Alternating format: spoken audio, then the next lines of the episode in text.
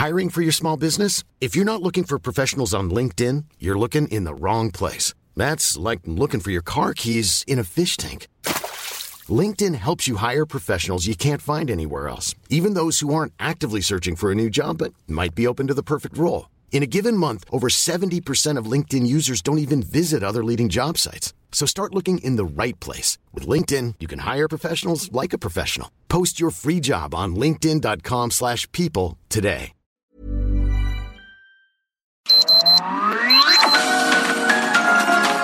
Heraldo Media Group presenta Sergio Sarmiento y Lupita Juárez.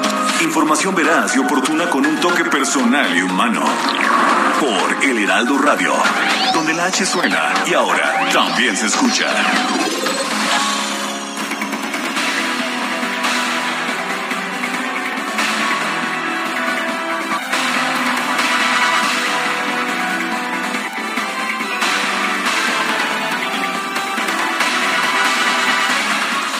Pues ahora fue también rápido en la Cámara de Senadores, aunque no en el fast track impresionante de la Cámara de Diputados. Aquí sí pasó la ley eh, por comisiones primero, o sea que hubo por lo menos oportunidad de leer lo que decía esta legislación antes de que los senadores la aprobaran. Pero en fin, ayer los senadores aprobaron en lo general y en lo particular con 76 votos a favor 45 en contra y cero abstenciones la ley minera que establece un monopolio para la exploración, explotación y aprovechamiento del litio para una empresa del Estado mexicano. Después de cinco horas de sesión en donde no se aceptó ninguna de las reservas presentadas por 24 legisladores, el debate se concentró en la defensa de la ley por parte de Morena y el Partido Verde que no se cansaron de llamar traidores a la patria, a panistas, priistas y perredistas. Ya es el lema, ya sabe usted, para lograr acuerdos lo que haces es llamas traidores a la patria, a quienes piensan distinto a ti.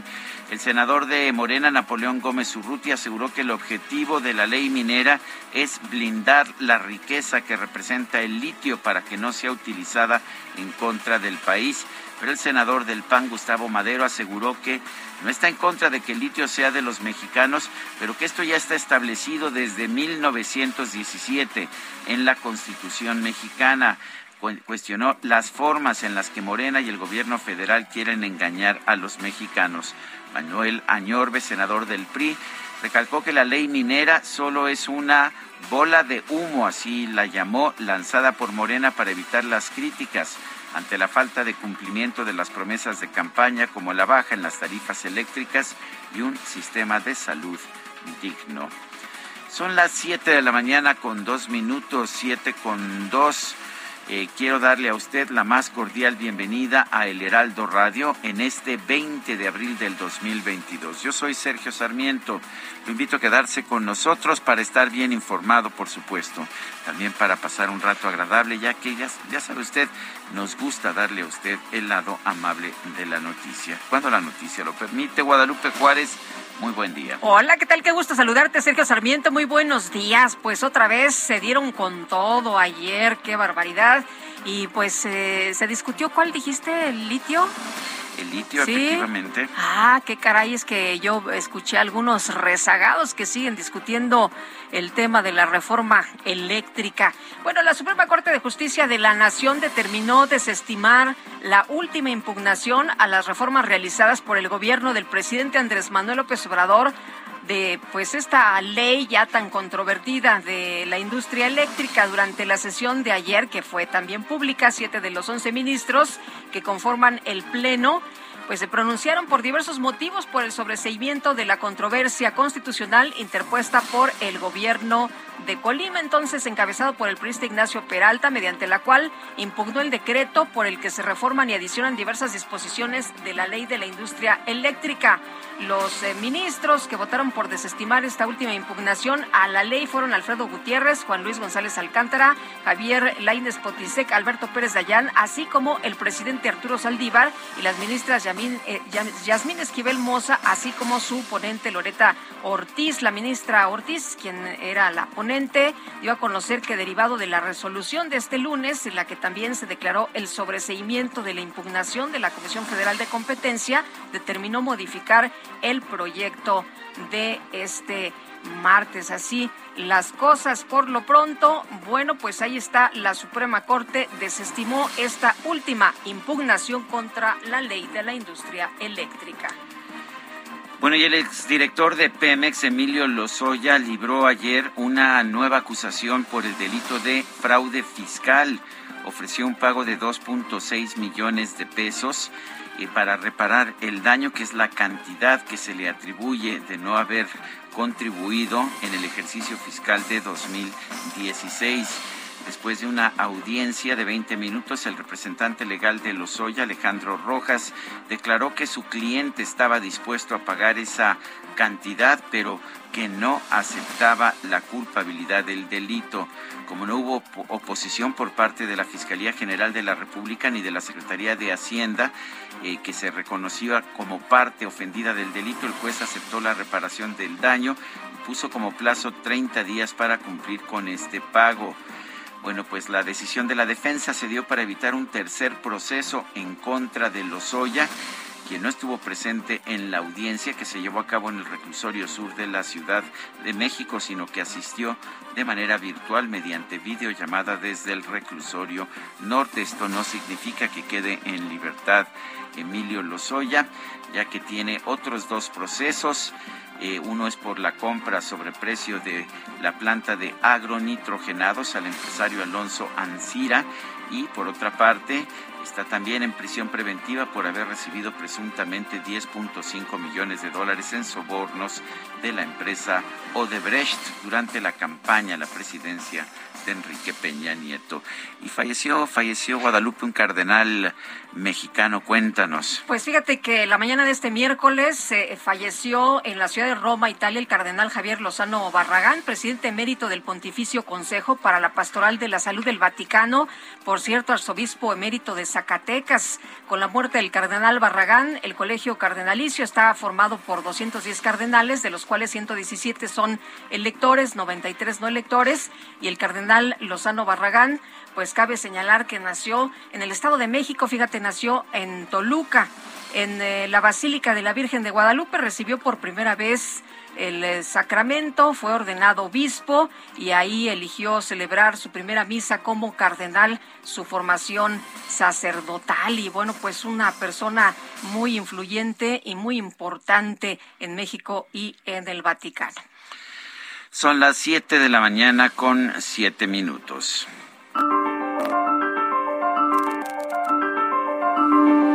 Vamos a la frase del día. No es mi fuerte la venganza, y si bien no olvido, soy partidario del perdón. Andrés Manuel López Obrador en su discurso inaugural del primero de diciembre de 2018.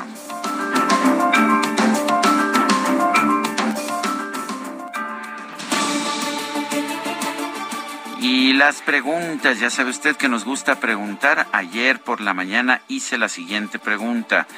¿Deben ser exhibidos públicamente quienes votaron en contra de la reforma eléctrica como traidores a la patria? Nos dijo que sí el 9.2%, que no 89.7%. No sabemos apenas 1% y recibimos en total 21.736 participaciones. La que sigue, por favor. Claro que sí, mi querido DJ Kike. La pregunta de esta mañana que ya coloqué en mi cuenta personal de Twitter, arroba Sergio Sarmiento, es la siguiente. ¿Está usted de acuerdo en la suspensión provisional que dictó un juez federal a la construcción del tramo 5 del tren Maya? Nos dice que sí el 93.1%, que no 5.3%, quién sabe 1.6%. En 43 minutos hemos recibido 1.126 votos. Las destacadas del Heraldo de México. Bueno,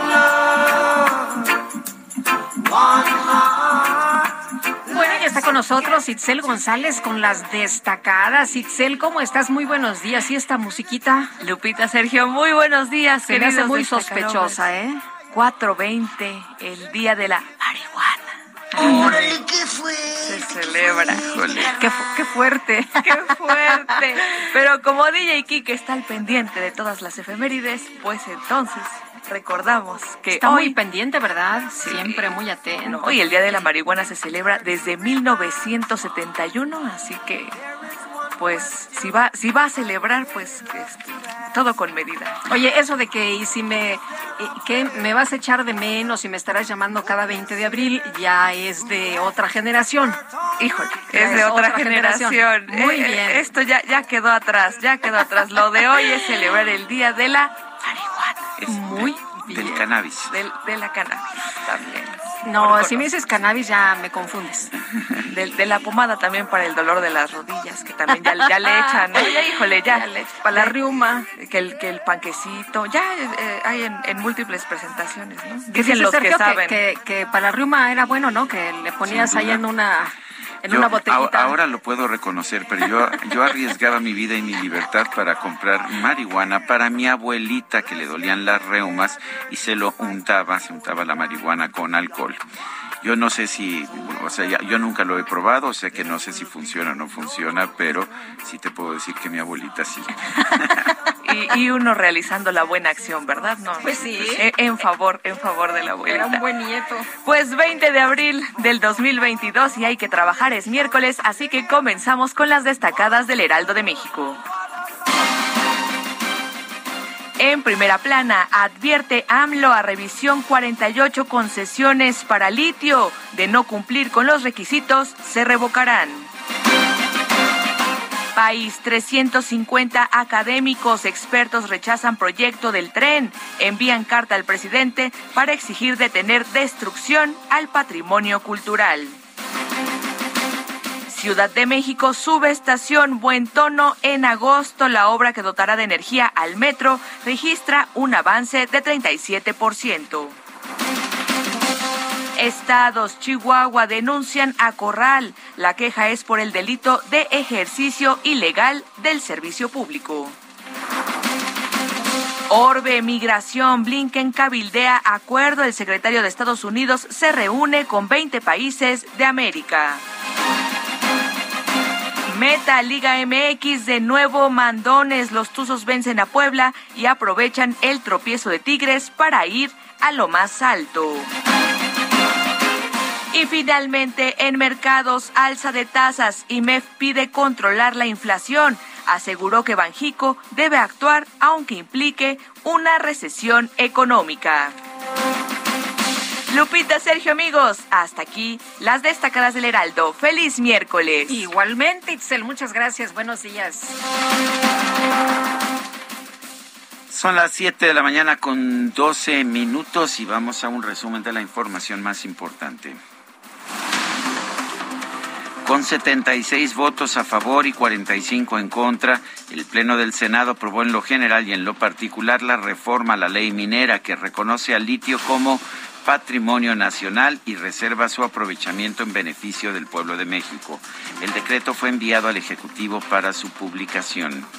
El presidente de la Junta de Coordinación Política del Senado, Ricardo Monreal, aseguró que la reforma a la ley minera fue aprobada tras una discusión racional y civilizada. Una discusión racional, civilizada, respetuosa, estamos sacando adelante esta reforma. Está toda la oposición. Debatieron, discutieron y estamos estableciendo con seriedad por qué México debe tener este recurso prioritario. No se permitirán ninguna concesión, ni autorización, ni permiso para la explotación del litio. México es el dueño de estos recursos y México es el único beneficiario con los mismos. Senador del PAN, Damián Cepeda, advirtió que el gobierno de México no tiene la capacidad técnica ni la financiera para explotar el litio, por lo que es necesaria la participación de la iniciativa privada. usemos el litio para beneficiar a los mexicanos. Si para ello lo puede hacer el gobierno, adelante. Si necesita ayuda privada, adelante también, a cambio de una retribución justa, porque de nada va a servir, de nada va a servir que hoy el Estado sea el que lo administre y ahí se quede enterrado el litio. La Suprema Corte de Justicia de la Nación aprobó el acta de la sesión del pasado 7 de abril en la que no se alcanzaron los votos necesarios para declarar la inconstitucionalidad de la reforma a la ley de la industria eléctrica de marzo del 2021. Por otro lado, la Suprema Corte desechó la controversia constitucional que presentó el gobierno de Colima en contra de la reforma a la ley de la industria eléctrica. Estimó que carece de interés legítimo para impugnar la medida. Y la sesión de este martes en la Cámara de Diputados concluyó con empujones y jaloneos entre legisladores de Morena y del PRI, luego de que la diputada Simei Olvera y otros legisladores morenistas acusaron a la oposición de traicionar a la patria por votar en contra de la reforma eléctrica. Seguir y luchar con Obrador lo que hicieron es una traición al pueblo y les queda muy claro hasta ustedes porque no saben ni dónde meter la cara de vergüenza. Ya basta de que vengan con discursos hipócritas diciéndole a los mexicanos que están defendiendo, están defendiendo nomás sus intereses, se están enojando porque ya no tienen hacia dónde hacer. Está su incongruencia y su falta de moral. Un grupo de diputadas del PRD presentó una queja ante el Instituto Nacional Electoral en contra de distintos legisladores de Morena por presuntos actos de violencia política de género durante la discusión de la reforma eléctrica. Y la Fiscalía Especializada en Delitos Electorales confirmó que ya abrió distintas carpetas de investigación por promoción ilegal de la consulta de revocación de mandato, las cuales incluyen al secretario de Gobernación, Adán Augusto López, y también a la jefa de gobierno de la Ciudad de México, Claudia Sheinbaum. Claro que pues el fiscal especializado en delitos electorales es de Morena, o sea que no creo que haya pues realmente ninguna acción en contra de sus correligionarios. El gobernador de Morelos, Cuauhtémoc Blanco, aseguró que está dispuesto a colaborar en la investigación en su contra que lleva a cabo la Fiscalía Anticorrupción del Estado. Estoy en la mayor disposición que investiguen mis cuentas de Estados Unidos. Obvio que sí tengo cuentas de Estados Unidos porque yo trabajé en Chicago, trabajé dos años y medio y te lo vuelvo a repetir, yo no tengo miedo de nada. El magistrado Gabriel Humberto Sepúlveda Reyes presentó una denuncia de hechos ante la Fiscalía General de Chihuahua en contra del exgobernador del estado Javier Corral por presunto ejercicio ilegal del servicio público. El exdirector de Pemex, Emilio Lozoya, ofreció a la Secretaría de Hacienda pagar 2.695.000 985 pesos para evitar una nueva imputación penal y un proceso por defraudación fiscal. Sin embargo, su abogado señaló que no reconoce que haya cometido un ilícito. El exdirector de Pemex, Carlos, eh, Carlos Treviño, envió un escrito al fiscal general de la República, Alejandro Gertz Manero, para pedirle que no permita que Emilio Lozoya reciba un beneficio para salir de la cárcel. Afirmó que esto sería ilegal y que dejaría en evidencia un acuerdo político de impunidad. El senador Germán Martínez, integrante del Grupo Plural, exigió la renuncia del fiscal general de la República, Alejandro Gertz Manero, por la impunidad que impera en los casos de desaparición forzada ante la falta de sentencias y el mejor homenaje que se le puede hacer a Rosario Ibarra es la renuncia de un fiscal que no ha obtenido sentencias por desapariciones en este país. Es lo mejor que se puede hacer. Y lo mejor también sería que el relevo sea alguien que cumpla los requisitos constitucionales. Arturo Saldívar no cumple los requisitos constitucionales para ser fiscal. Las autoridades de Chiapas reportaron la detención de una mujer que sustrajo un recién nacido del Hospital General de la zona número uno de Tapachula. El menor de edad fue recuperado sin haber sufrido daños. Gran angustia ¿eh? allá en Chiapas tras, eh, tras el robo de este infante. Eh, afortunadamente. Ayer mismo lo recuperaron. Sí, sí, fue, fue realmente muy importante esta movilización. El gobernador de Nuevo León, Samuel García, anunció el nombramiento de Eusebia González González como encargada de despacho de la Secretaría de las Mujeres del Estado. Se creó con el único propósito, y subrayo y enfatizo y en negritas, el único propósito de la Secretaría de las Mujeres es sancionar y erradicar la violencia de género. El gobernador de Nuevo León, Samuel García, también planteó la posibilidad de incrementar el presupuesto de, las fiscalía, de la Fiscalía General del Estado para atender todos los casos de desapariciones de personas y de violencia en contra de las mujeres. El gobernador de Puebla, Miguel Barbosa, llamó a los ciudadanos a que realicen sus actividades con normalidad a pesar del aumento de los homicidios dolosos en el estado. La seguridad de los poblanos está garantizada. Pueden ustedes realizar sus actividades, las propias de su vida social, de su trabajo, y pueden hacerlo de manera segura. Tengan confianza, por favor. Este, estamos actuando de manera eh, limpia y de manera firme en contra de la delincuencia. El gobernador de Zacatecas, David Monreal, anunció que su administración reforzó la estrategia de seguridad estatal a través de un convenio de colaboración con el gobierno de Durango. Destaco entre el convenio que habremos de apegarnos no solamente a los instrumentos de ley que privan, respeto a los derechos humanos, la prevención, investigación y persecución del delito, la participación ciudadana, la atención a víctimas y ofendidos del delito, la desaparición de personas, la atención a migrantes, el combate a la corrupción, el intercambio de información y la capacitación de los elementos de las diferentes corporaciones estatales y municipales. El gobierno de los Estados Unidos ordenó a sus empleados no visitar Zacatecas, excepto por vía aérea, debido a las batallas violentas territoriales entre cárteles, así como por la alta incidencia de homicidios. Bueno, y solamente por viajes aéreos, oye, eh, no sé, ¿te acuerdas que platicábamos con uno de los líderes de los transportistas que decían después de las 5 de la tarde, aguas, ¿eh? Sí, mejor no salir. Hemos, hemos eh, perdido varios de los conductores de transportes precisamente a manos del crimen organizado. El gobierno federal informó que el presidente López Obrador se va a reunir el próximo viernes con empresarios de los Estados Unidos para hablar sobre posibles inversiones en la región del Istmo de Tehuantepec. Durante la reunión del Consejo de Seguridad de la ONU de ayer, el representante permanente de México, el doctor Juan Ramón de la Fuente, condenó que las fuerzas rusas hayan atacado la ciudad de Leópolis, o sea, Lviv, en ucraniano, donde se han refugiado miles de personas en Ucrania.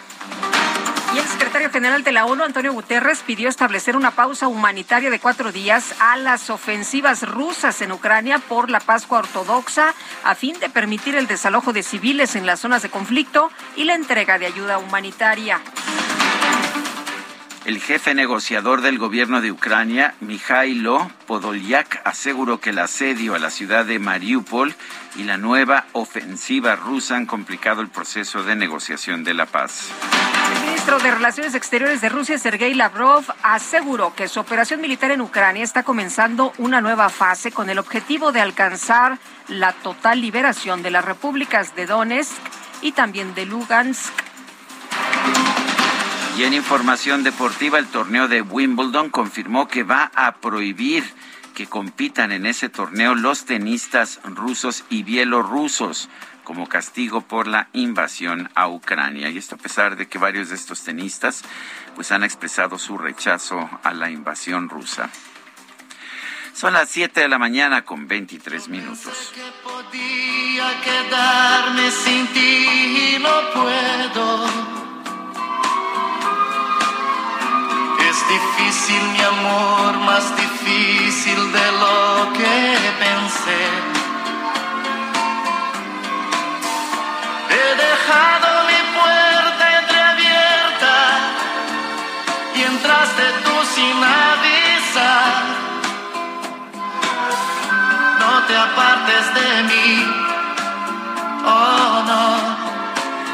Ayer cumplió años, 81 años, Roberto Carlos, este cantautor uh, brasileño, uno de los grandes exponentes de la balada romántica, particularmente allá en los años 70 ¿Y te parece que lo escuchemos esta mañana, empezando por esta que se llama No te apartes de mí? Me parece muy bien. Creo que aquí en la producción, a pesar de que hay mucha chaviza, hay también mucha fan. Pues sí, eso me sorprendió, la verdad. Yo esperaba que ya estaba yo explorando otras opciones, ya sabes, este, pero no no Rosalía, no sé, que, está presentando gira. Javier Solís, este, porque ayer fue su cumple, este, no, ayer fue su aniversario luctuoso. Manolo, Manolo Muñoz, eh, Manolo Muñiz que también ah, ese sí ya no ya no supe en realidad pero me acuerdo que, había hoy también había había otras opciones Manolo Muñoz.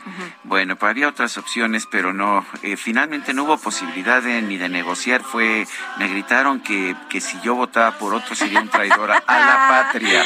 No, pero ya están así, qué barbaridad. Oye, pues te protege un artículo, ¿eh? Te ¿Ah, protege un artículo, sí. Sí, de expresar mis puntos de vista. Sí, como a los legisladores. Bueno, vamos mejor a una pausa y regresamos. Sí, ahorita.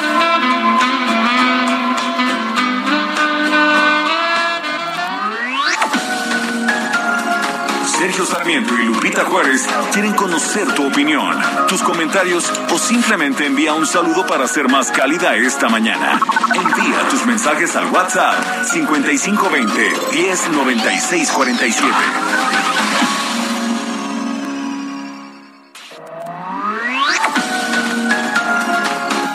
Continuamos con Sergio Sarmiento y Lupita Juárez por El Heraldo Radio. Soriana encuentras la mayor calidad. Aprovecha que el pollo entero fresco está a 37.90 el kilo o la milanesa de res pulpa blanca a 159 pesos el kilo. Sí, a solo 159 pesos el kilo. Soriana, la de todos los mexicanos. Solo 19 y 20 de abril. Aplican restricciones. Válido en Hiper y Super. Lo mejor de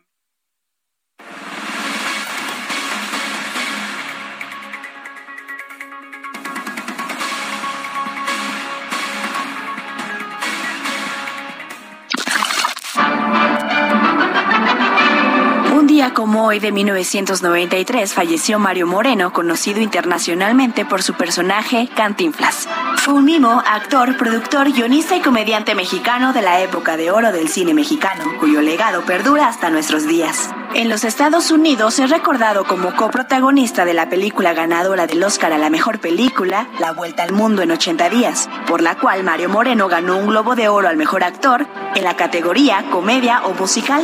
Según datos que he podido recopilar en mis horas de insomnio en la enciclopedia británica, mire, este, ellos vivieron aquí desde que llegaron, hasta como quien dice que, que, que Don Maxi entregó el equipo por culpa de Doña Carlota. El humor de Cantinflas, tan cargado de aspectos lingüísticos del habla mexicana, tanto en la entonación como en el léxico o la sintaxis, fue tan celebrado por todos los países de América y España que surgió toda una gama léxica de nuevas palabras. Ah, como quien dice aquí que nomás, mire usted otra vez, no está usted para que lo sepa ni yo para que se lo cuente, porque luego dicen que soy chismes, ¿verdad? Ser un cantinflas, cantinflear, cantinflada, cantinflesco o cantinflero.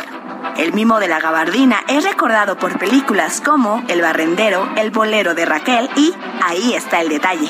Murió tras haber sufrido un infarto al corazón debido a un cáncer de pulmón. Su funeral duró tres días y sus cenizas yacen en la cripta familiar de la familia Moreno Reyes en el Panteón Español de la Ciudad de México. Lo mejor de México está en Soriana. Lleva la manzana Red Delicious a granel a 33.80 el kilo o la cebolla blanca a 19.80 el kilo y el tomate guaje a solo 9.80 el kilo. Martes y miércoles del campo de Soriana. Solo 19 y 20 de abril. Aplican restricciones. Válido en Hiper y Super. Eu quero ser sua canção, eu quero ser seu tom. esfregar na sua boca, ser o seu batom, o sabonete que te alisa embaixo do chuveiro, a toalha que desliza no seu corpo inteiro. Eu quero ser seu travesseiro ter a noite inteira pra te beijar durante o tempo que você dormir. Ser Seguimos escuchando a Roberto, a Roberto Carlos. Esto se llama Cama y Mesa. Cantaba, por supuesto, en su idioma natal, el portugués, pero cantaba mucho en español. Buena parte de su popularidad eran los países de habla española de América Latina.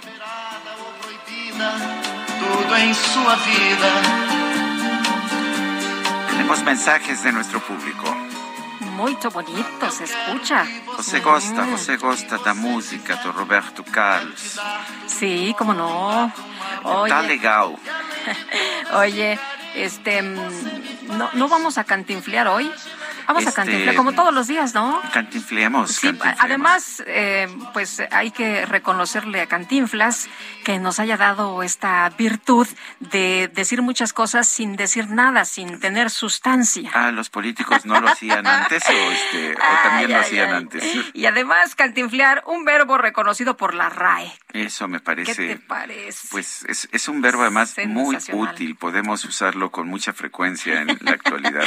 Ay, ay, ay. Bueno, nos dice Oralia Mojica, buenos días, cordial saludo. Recordarle a Mario Delgado que no siempre se gana, que hay que saber perder, por lo tanto es cobardía de su parte tratar de vengarse de los opositores, exhibiéndolos como traidores a la patria. En ese caso, el traidor es él, ya que de esta forma dividen más al país. Cobarde, soy Oralia Mojica. ¿Qué tal ayer ya algunos morenistas, algunos simpatizantes fueron a las casas de algunos de los legisladores que rechazaron la reforma del presidente ahí a pegarles, ¿no? Estas cartulinas diciendo que son traidores a la patria.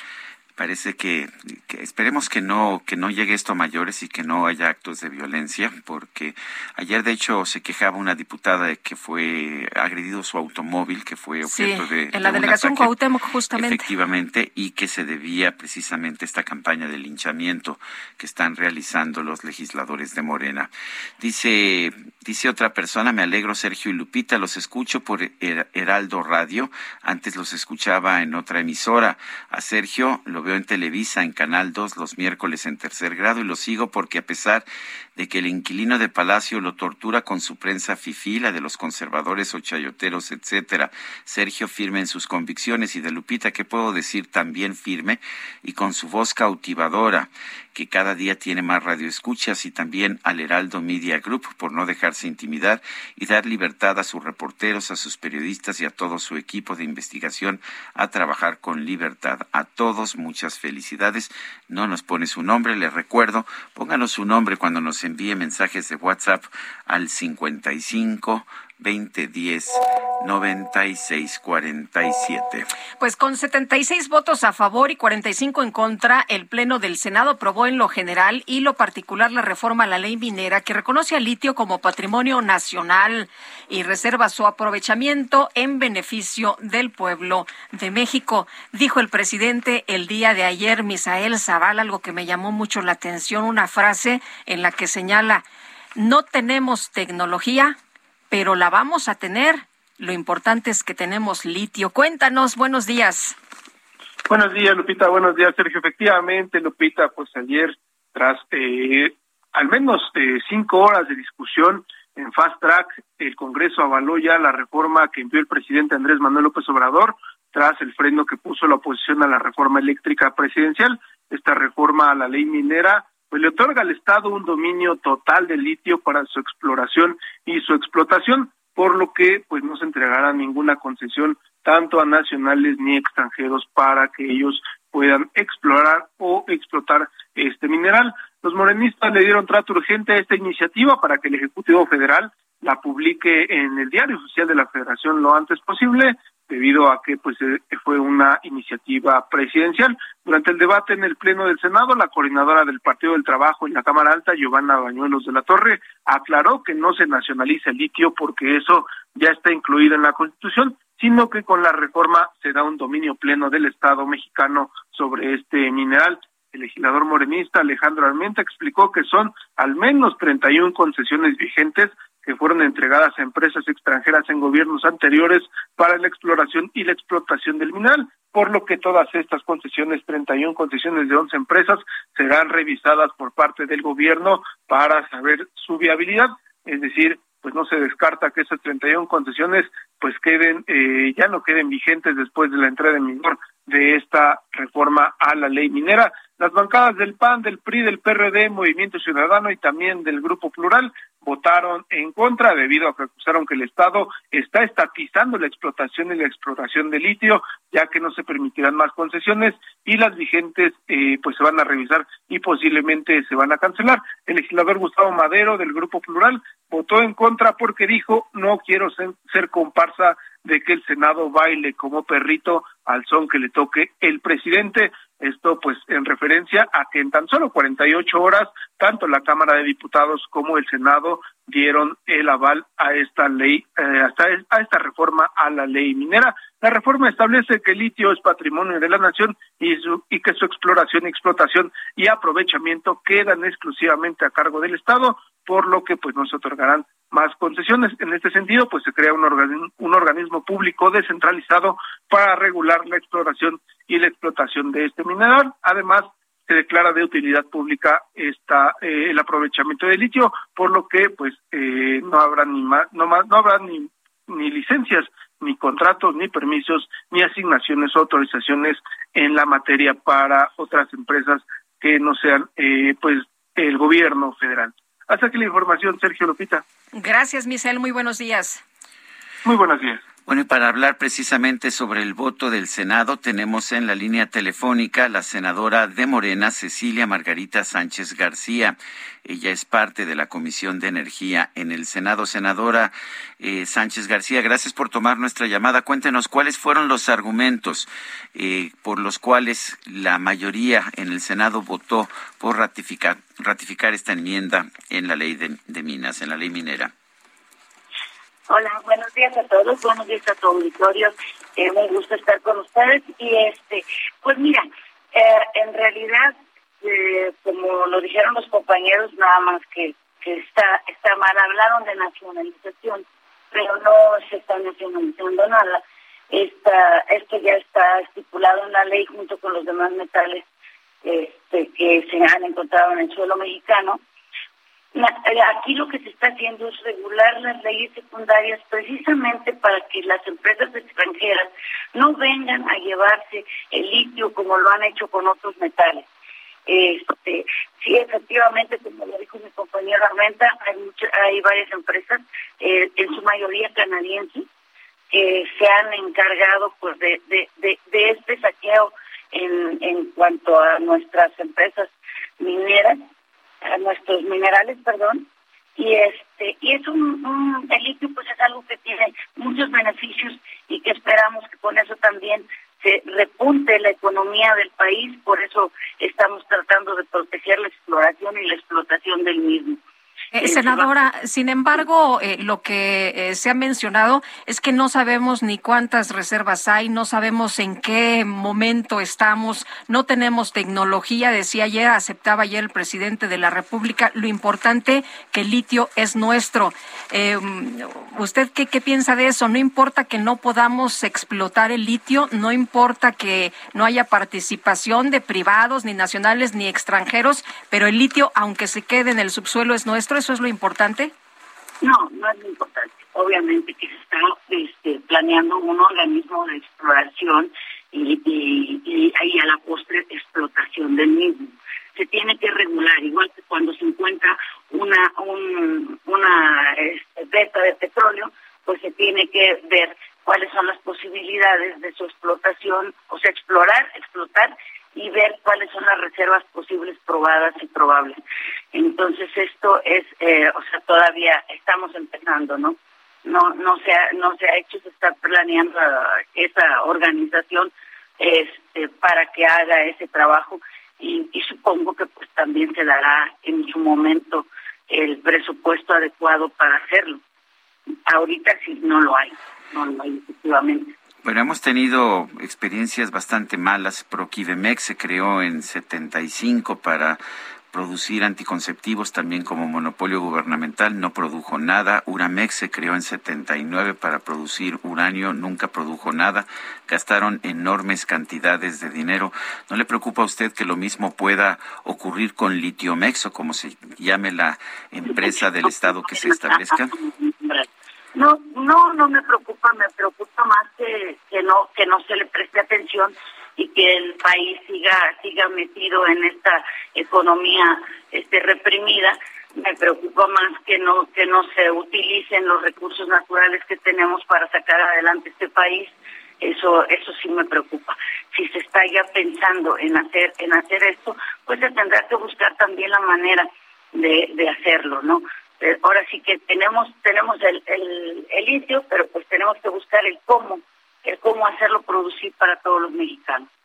Eh, senadora, si no hay inversión privada, hay quienes consideran que esto podría tardarse de 10 a 20 años, em, ya cuando pues no sea necesario el litio, ¿no? Y sea eh, utilizada otro tipo de, energías. ¿Usted qué piensa? ¿Usted qué dice? de minerales. Que, como en cualquier negocio, primero tienes que ver cuáles son tus recursos naturales, cuáles, qué es lo que tienes para poderlo explotar y poder y poder sacar adelante la economía en México eh, no creo que, esto tenga eh, vaya a tardar mucho y, y las empresas no es que no vayan a entrar, no se van a dar las concesiones que se han dado hasta ahorita. Lo que se va a hacer es explotarlo y, y ahora sí que pues la empresa que va a producir este pilas pues me va a comprar para pilas, la empresa que va a producir medicamentos me va a comprar para medicamentos, pero van a entrar en, en ese en ese sentido. No van a no van a ser ellos los que tengan la explotación ni se les hagan contratos como se han hecho este, estas concesiones a más de 100 años pasan de generación en generación a otras a otras este a empresas extranjeras, a familias este pudientes y que, y que pues México se queda con la menor parte. Bueno, pues yo quiero agradecerle, senadora de eh, senadora de Morena, Cecilia Margarita Sánchez García, integrante de la Comisión de Energía en el Senado, por haber conversado con nosotros esta mañana. muchísimas gracias a ustedes por darnos este espacio.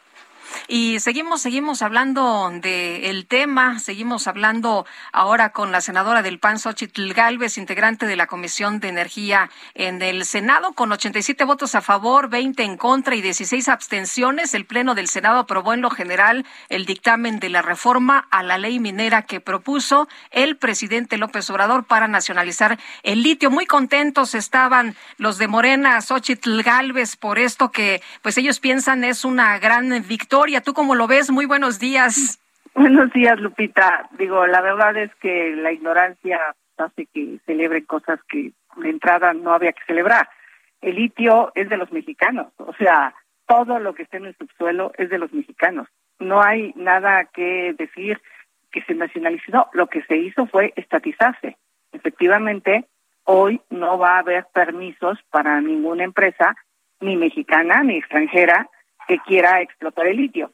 Y vamos a regresar a los viejos tiempos de Echeverría, de, de, poner Uramex, ¿no? El uranio mexicano, cuando fuimos incapaces, y no porque no tengamos el talento los mexicanos, quizá porque no tengamos los recursos y no tengamos una adecuada dirección de empresas. O sea, las dos empresas del Estado, CFE y Pemex, están prácticamente quebradas. Digo, técnicamente no están quebradas porque el gobierno siempre sale a ponerles dinero, pero si fueran empresas privadas ya las hubiesen cerrado. Entonces, eh, aquí el tema es, no se nacionalizó nada, el litio ya era de mexicanos, o sea, eh, lo que se hizo fue negar cualquier tipo de permisos para la explotación del litio. Y se va a crear un organismo que hoy no tiene presupuesto, que no va a existir presupuesto adicional para la Secretaría de Energía.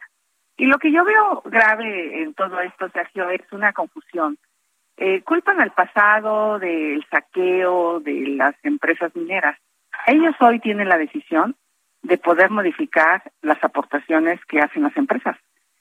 Si alguna empresa no está pagando impuestos, pues que ellos eh, las persigan y, y apliquen el SAT como lo han hecho con varias empresas, porque no tendrían por qué dejar de pagar sus participaciones.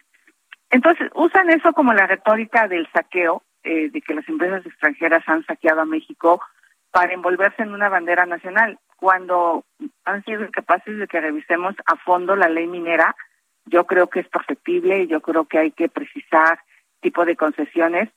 Y lo que a mí me parece muy grave es que no entiendan que el mundo tecnológico cambia. Hoy las baterías ya se van a hacer de sodio, este es es más de manganeso, ya ya ya anunciaron algunas automotrices dado que el litio tiene algunas desventajas. ¿Cuáles son sus desventajas? Es altamente contaminante, eh, produce mucho calor, eh, tarda mucho tiempo en recargarse una batería eh, y pues todo esto ha llevado, y, y ahorita como es muy difícil procesarlo y sacarlo, lleva hasta seis años de que empieza la exploración hasta que empiezas a, a sacar el litio, eh, pues entonces eso ha hecho que el litio se encarezca. Entonces, ¿qué hicieron las empresas automotrices? buscar otras alternativas.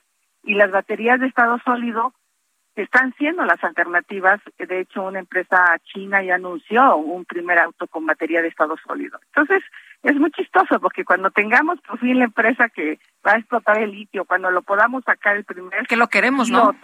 Este, pues a lo mejor el mundo de la tecnología ya cambió. Bueno, y además cuando se crean estas em, cuando se crean estas empresas ah, estatales, pues una de sus características es que no no cambian de tecnología, no no se van transformando como las empresas privadas porque pues precisamente subsisten y tienen recursos porque hacen una cosa que, que la ley les ordena hacer, por eso pues no cambian de, de litio a, sodio, por ejemplo, porque eh, tienen un mandato para hacer siempre lo mismo y es un mandato legal.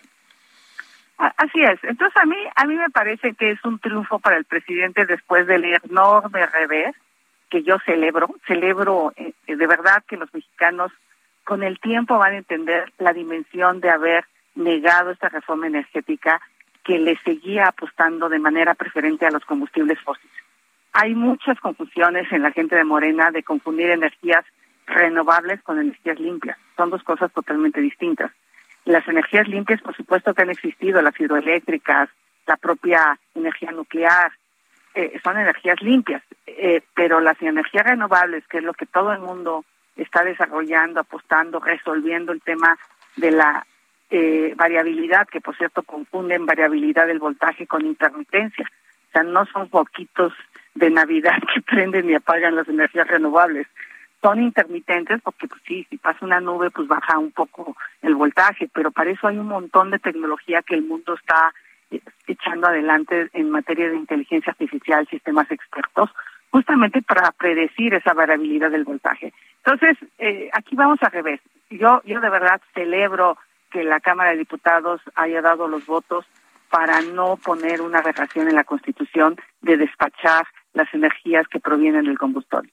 Y luego el tema de la transición energética, muchos de Morena creen que con que hagamos baterías de litio ya lo logramos. Pues no, porque esas baterías de litio para esos coches eléctricos se tienen que cargar en una red suministrada por energía renovable. O sea, el, el contacto de tu casa que carga tu coche eléctrico tiene que venir de una fuente limpia para que realmente estés contribuyendo a la transición energética. Eh, ayer el presidente decía que eh, no tenemos tecnología, aceptaba que no tenemos tecnología para pues explotar el, litio, pero que tenemos el litio, que el litio es nuestro y que eso es lo más valioso, que eso es lo más importante.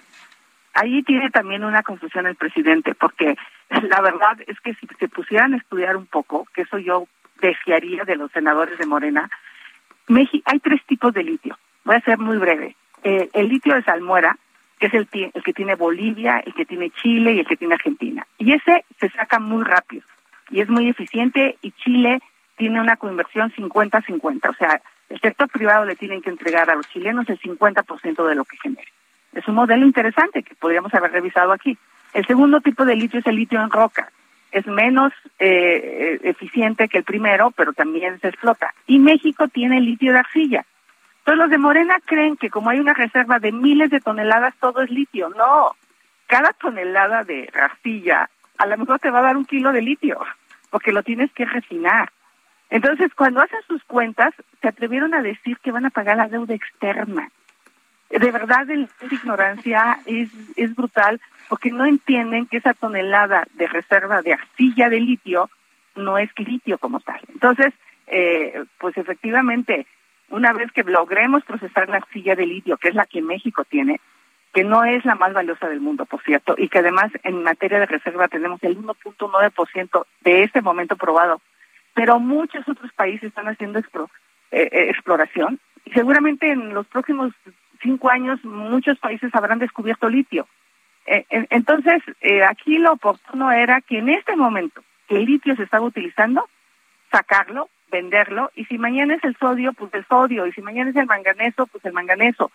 Eh, e, ese es el problema de, de esta visión de gobierno. la verdad es que el único que el mensaje que están mandando a las empresas mineras es decir, no vengas a invertir a este país. insisto, si alguna empresa minera ha abusado, no sé qué espera este gobierno para castigarla de verdad, no sé qué esperan, porque ese es el discurso con el que argumentaron esta ley. Como han abusado, ahora les quitamos la riqueza. A mí me parece erróneo. Yo de verdad eh, voté en contra porque estoy convencida que además es una ley al vapor. La redactaron en 24 horas y se aprobó en 48 horas. Ese es el nivel de subordinación que hay de los senadores de Morena. Hacen lo que el presidente les truena los dedos y son incapaces de pedir tiempo siquiera para leerla, estudiarla y, y mejorarla. O sea, pudimos haberla mejorado y pudimos haber sacado una ley en el contexto que querían, por ejemplo, no, no queda clara la consulta hacia los pueblos indígenas, es algo que les valió sombrilla y eso que para ellos son lo más importante, pues no, en la ley no está. Entonces, bueno, yo yo lamento este tipo de reacciones producto de la derrota eh, de no haber obtenido la reforma eléctrica y yo te pongo en la mesa, Sergio, aguas con lo que está pasando en CFE.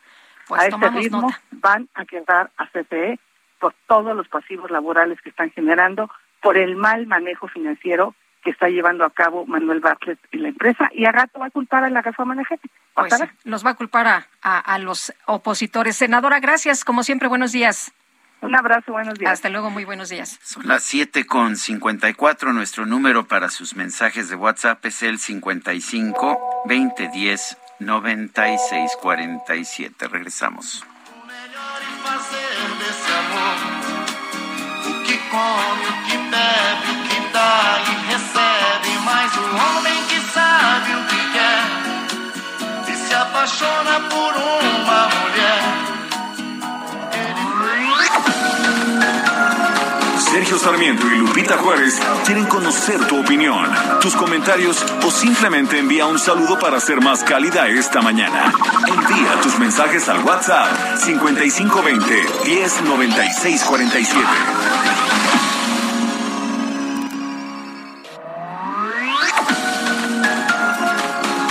Continuamos con Sergio Sarmiento y Lupita Juárez por El Heraldo Radio.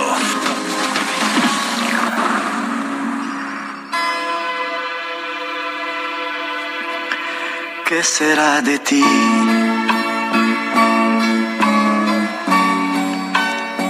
Necesito saber hoy de tu vida.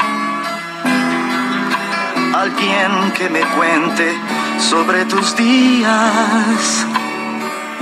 Anocheció y necesito saber. ¿Qué será de ti? Cambiaste sin saber toda mi vida. Seguimos escuchando a Roberto Carlos, este cantante brasileño tan popular en nuestro país. ¿Qué será de ti? Es lo que nos interpreta. Ayer cumplió 81 años. Ven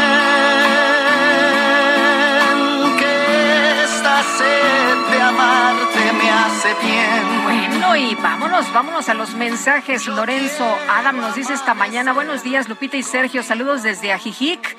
Lo de tildar de traidores a la patria quienes se oponen a los proyectos del gobierno de AMLO es muy parecido a lo que sucedió en Venezuela con el régimen de Chávez Maduro. Aguas, México. Dice Álvaro Juárez Mondragón, hay que felicitar al señor presidente López Obrador por su valentía al nacionalizar lo que ya está nacionalizado. Bravo, señor presidente, así se hace. Y buenos días para ustedes en la mesa desde Xochimilco, su amigo Miguel Ángel Lauravaquio, escuchando su gran programa, ya rumbo al trabajo. Un fuerte abrazo, felicidades por ese gran noticiario. Son las ocho de la mañana con dos minutos, vámonos al clima. El pronóstico del tiempo. Sergio Sarmiento y Lupita Juárez. Juan Carlos Ayala, meteorólogo del Servicio Meteorológico Nacional de la Conagua, ¿qué nos tienes? Adelante. Hola, muy buenos días, Sergio Lupita. Les comento que para el día de hoy, una línea seca sobre el norte del país, en interacción con la corriente en chorro subtropical, estarán ocasionando fuertes rachas de viento con probabilidad de tolvaneras y torbellinos sobre el norte y noreste del territorio mexicano. Además, les comento también que un canal de baja presión eh, y la entrada de humedad de ambos litorales estarán ocasionando chubascos sobre el norte, noreste y centro y oriente de México y también lluvias puntuales fuertes en zonas de los estados de Coahuila, Nuevo León, Hidalgo, Puebla y Tlaxcala. Estas lluvias pueden estar acompañadas de descargas eléctricas y también no se descarta la probabilidad de caída de granizo. Asimismo, también este, les comento que se, seguirá manteniendo el ambiente cálido a caluroso por la onda de calor con ambiente este, en la mayor parte del territorio nacional. Eh, para la Ciudad de México se está pronosticando una temperatura máxima de 27 a 29 grados Celsius, además de viento variable de 10 a 20 kilómetros por hora, con rachas de hasta 35 kilómetros por hora, y asimismo aún se mantendrá la probabilidad de chubascos por la tarde, acompañado de descargas eléctricas y aún la probabilidad de caída de granizo. Bueno, pues muchas gracias, Juan Carlos también, hasta luego. Gracias, buenos días. Y vámonos ahora con Jorge Almaquio. El PAN en la Cámara de Diputados denunció violencia y acoso por votar en contra de la reforma eléctrica del presidente. Jorge, ¿qué tal?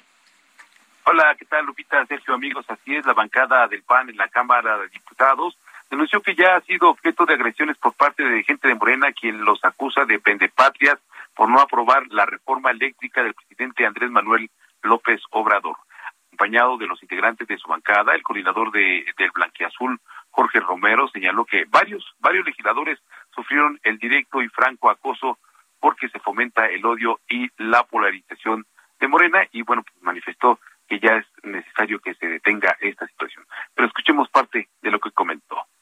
Y lo decimos, no puede ser que vivamos ya en un país, insisto, como se dijo en tribuna, en donde lo que se esté fomentando llevamos ocho horas de sesión escuchando el fomento al odio entre nosotros, a tildar de literalmente un delincuente, de traidor a la patria quien no opina igual que tú. Como lo dije también en tribuna, ya los perdimos, ya perdieron la brújula y la noción de lo que está pasando. Y es que, Sergio Lupita, amigos, en redes sociales se ha dado una eh, campaña en contra de los legisladores que votaron en contra de la reforma eléctrica y bueno pues eh, esto ha provocado diversas agresiones como la que sufrió Ana María Estibel, la diputada del Tito 6 de León, Guanajuato, quien señaló que en su casa de enlace pues se presentó un regidor de Morena del Ayuntamiento de León con un grupo de personas y niños que causaron daños al inmueble. Así lo comentó.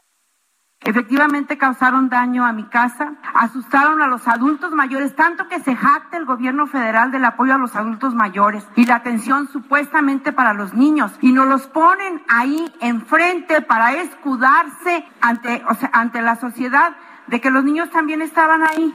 Yo creo que no, ellos pueden decir lo que quieran, y pueden hacer lo que quieran, pero escudarse y violentar a niños y adultos mayores creo que no se vale.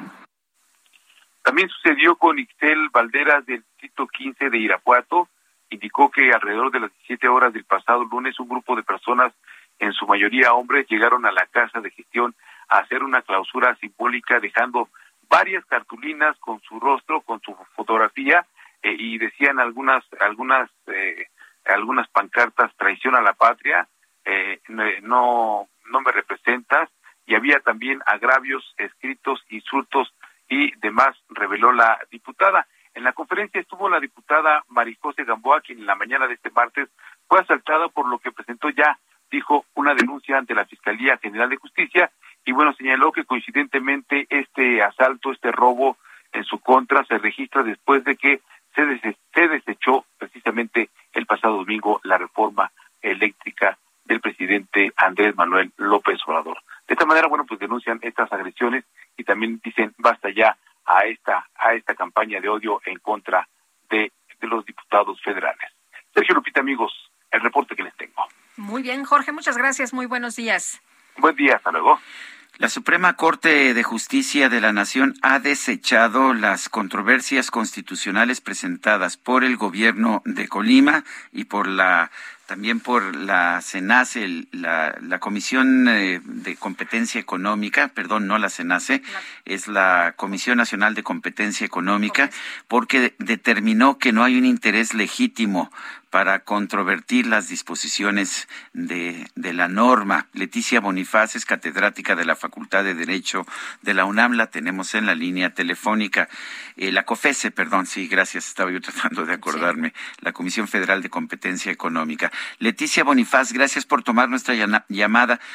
¿Qué opinas de la decisión de la Suprema Corte? ¿Está justificada? ¿Se sobreselló, se sobreseyeron las dos controversias porque se consideró que no había un interés legítimo ni del gobierno de Colima ni de la COFESE?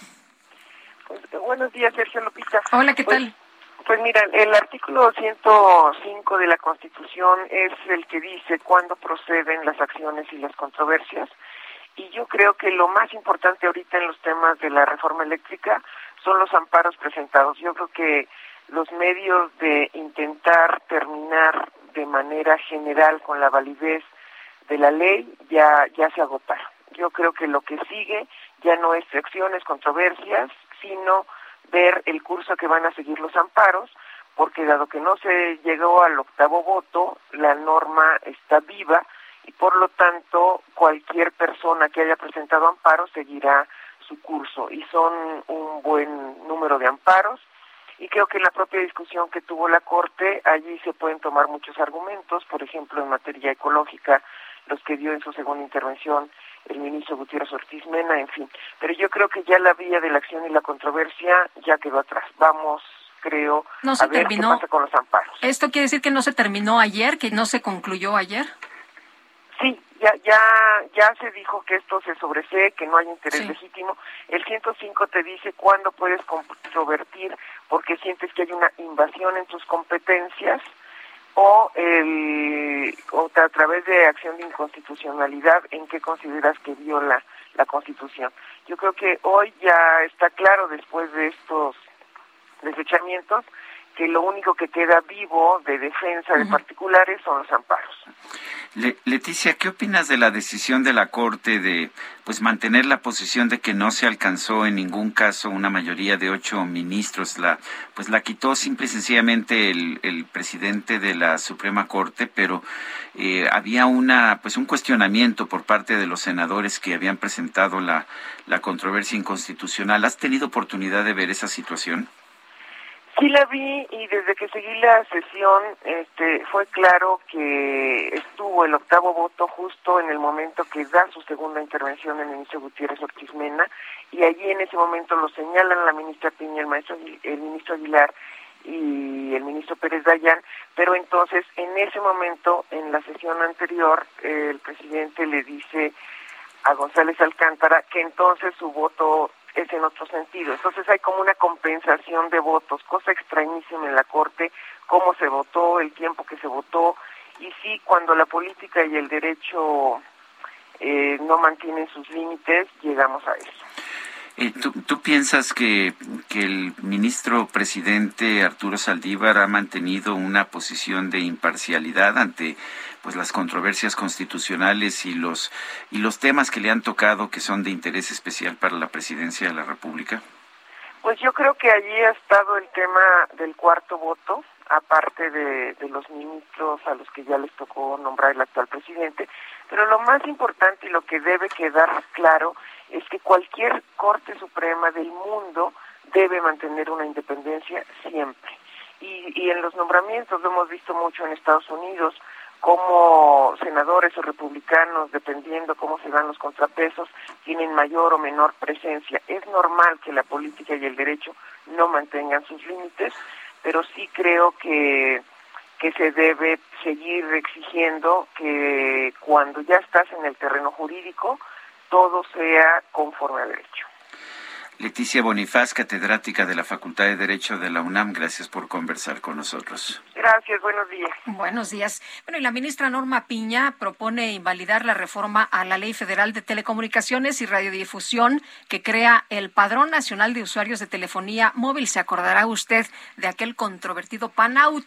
La Suprema Corte de Justicia publicó el proyecto de sentencia de las acciones de inconstitucionalidad presentadas por el Instituto Nacional de Transparencia y por senadores contra el decreto de reforma a esta ley. Piña señaló que el PANOUT genera un fuerte impacto en los derechos a la privacidad y a la protección de datos personales y también se afectan los datos sensibles de los usuarios de telefonía móvil y por eso al emitir el decreto debió realizarse una evaluación de impacto en la protección de estos datos, pero eso no ocurrió. Así que, bueno, por lo pronto ahí está la propuesta de la ministra de invalidar este padrón de telefonía móvil. Son las ocho con trece minutos. Vámonos con, con el Químico Guerra. El Químico Guerra con Sergio Sarmiento y Lupita Juárez. Químico Guerra, ¿qué nos tienes esta mañana? Adelante. Sergio Lupita, estoy en la autopista Metro Querétaro, llegando hacia la ciudad de Querétaro, donde se va a llevar a cabo una presentación de lo que va a ser la gran exposición sobre horticultura, Green Tech, tecnología verde, Green Tech Américas. Green Tech es una organización que surge en Ámsterdam y que se ha dedicado precisamente a promover, investigar, difundir y apoyar a horticultores fundamentalmente para eh, enfrentar los grandes retos alimentarios que tenemos los seres humanos frente a nosotros. Fíjate que México, eh, Sergio, eh, fíjate Lupita, ha caído en muchas cuestiones de tabús, de, no sé, telarañas en la cabeza, en cuestión al campo. Es nuestro pendiente eterno, ¿no? Desde época colonial, el campo mexicano y por qué no sale y por qué no sale y que los campesinos, la revolución mexicana fue prácticamente un, una resultante de estas eh, pues, inequidades, ineficiencias en el campo, generando pobres siempre en el campo, expulsando a muchos campesinos hacia los Estados Unidos por no encontrar oportunidades en México, cuando tenemos realmente fortalezas extraordinarias, pero los tabús, estas telarañas en la cabeza, nos han hecho, por ejemplo, estar enfocados, la agricultura es el maíz, sin maíz no hay país, ¿no? Y cosas así, cuando somos pésimos productores de maíz, pésimos productores de maíz. Es el origen, el maíz, México es el origen del maíz en el globo terráqueo, es cierto, y estamos orgullosos de ello, pero Sergio Lupita somos muy malos. Bueno, pues ahorita ya ahorita ya nos anda, ¿no? Por la situación de, de Rusia, por el tema de Ucrania, porque se sembró tarde allá en los Estados Unidos. Ahorita tenemos la tortilla en 22 pesos, el maíz más caro en los últimos 10 años. Claro, importamos el 60% del maíz en México porque no somos capaces de producir lo suficiente por muchísimas cosas que no voy a abundar ahorita, pero en lo que somos muy fuertes es en la horticultura. Sergio Lupita, nosotros somos líderes en frutos rojos en el mundo.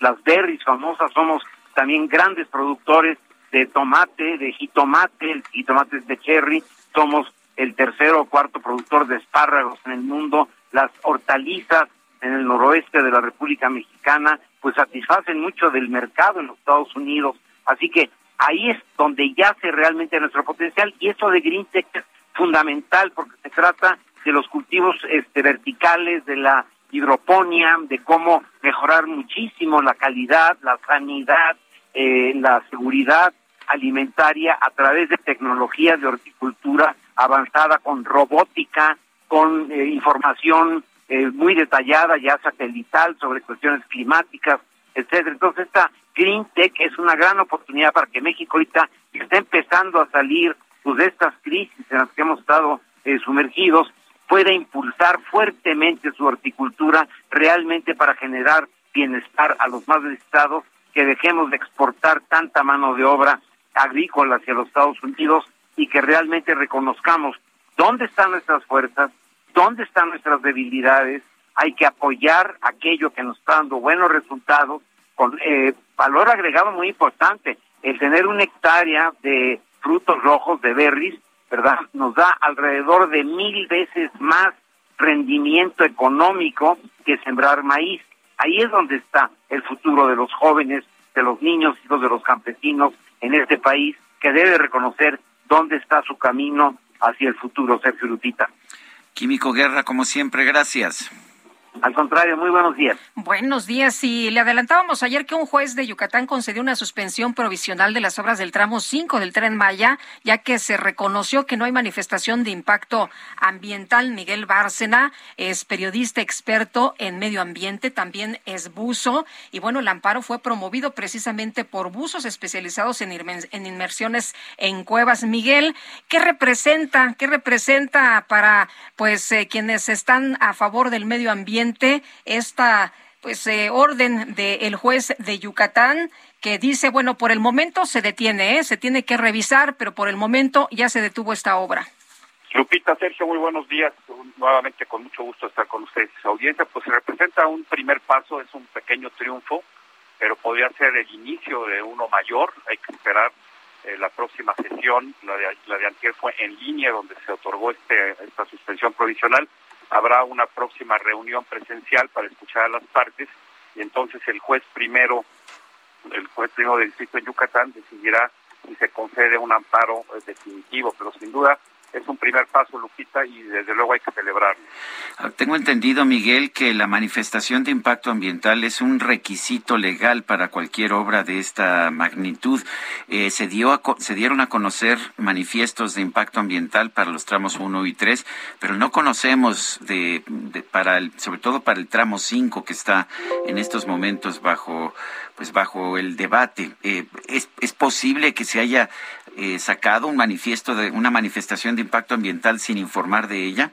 No, no existe porque tendría que haber registro, se tendría que haber presentado ante la Semarnat y como estos estudios requieren de mucho tiempo y el presidente ya no quiere que se pierda más tiempo porque llevan muchos retrasos y no quiere que se incremente más el costo de la obra, pues ordena a la Semarnat violar esta legislación en caso de que se hubiera presentado ya ya, hubiera transferido, eh, ya se hubiera conocido, pero no ha sucedido así, Sergio. No existe esta manifestación y además hay que decir que este proyecto por su envergadura debió de haber presentado desde el inicio un, un estudio de impacto ambiental general, integral, que, contemplara todas las, todos los impactos en las cinco, en todos los tramos, en los seis tramos. De hecho, son siete en total, ¿no? Para regresar. en total, exacto y lo que lo que han hecho fueron presentando estudios de impacto eh, menores, de menores dimensiones, lo cual no permite medir precisamente todo el impacto que la obra está teniendo. Pero el más grave es precisamente este tramo 5, en el momento en que deciden que ya no van a transitar por, por, la, por el derecho de vía de la carretera Tulum-Cancún,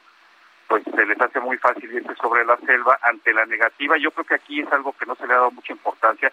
¿Quiénes fueron los hoteleros o los grupos hoteleros que convencionan al presidente de que el tren se moviera para que no pasara justo frente a la entrada de sus propiedades de todos estos resorts de lujo que están en la Riviera Maya. Eh, Miguel, eh, ustedes que han estado explorando esta zona, eh, ¿cómo, ¿cómo ven el, el daño que hay? ¿Es muy grave?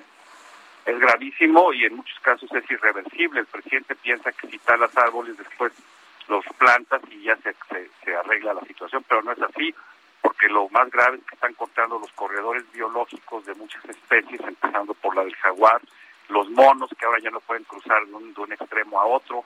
Estamos hablando incluso de los mismos insectos y de toda la cadena eh, que existe en esta región. Y después habría que considerar eh, los impactos por el ruido, las vibraciones, la operación. Y eso no lo vas a poder eh, corregir, o si se lograra corregir tendrían que pasar décadas o muchísimos años es un daño irreversible, es un daño gravísimo y sobre todo, como hemos insistido, el principal eh, daño, el principal impacto es la vulnerabilidad del sistema cártico que está constituido por cenotes, por cuevas secas y ríos subterráneos. Cuéntanos sobre esto en particular. Ha habido mucho énfasis sobre los problemas para, para los cenotes y para los ríos subterráneos. ¿Por qué es un peligro el tren para estos? Porque toda la, todo el subsuelo, Sergio, es, bueno, la corteza terrestre de, de la península de Yucatán es un suelo cártico, es una especie de queso gruyere por donde se infiltra el agua de lluvia. En la península de Yucatán no hay montañas, entonces cuando llueve el agua no puede correr por las laderas y formar lagos y lagunas y por lo tanto se infiltra. Ahí está el gran acuífero Maya, que es el que toma el agua la mayoría de la gente que vive en la península. Pero además esta agua, que es agua dulce, tiene un recorrido precisamente por todos estos ríos que son como las venas de la península y que en algún momento salen al mar y que alimentan y protegen el sistema de manglares, de pastos marinos y también del arrecife.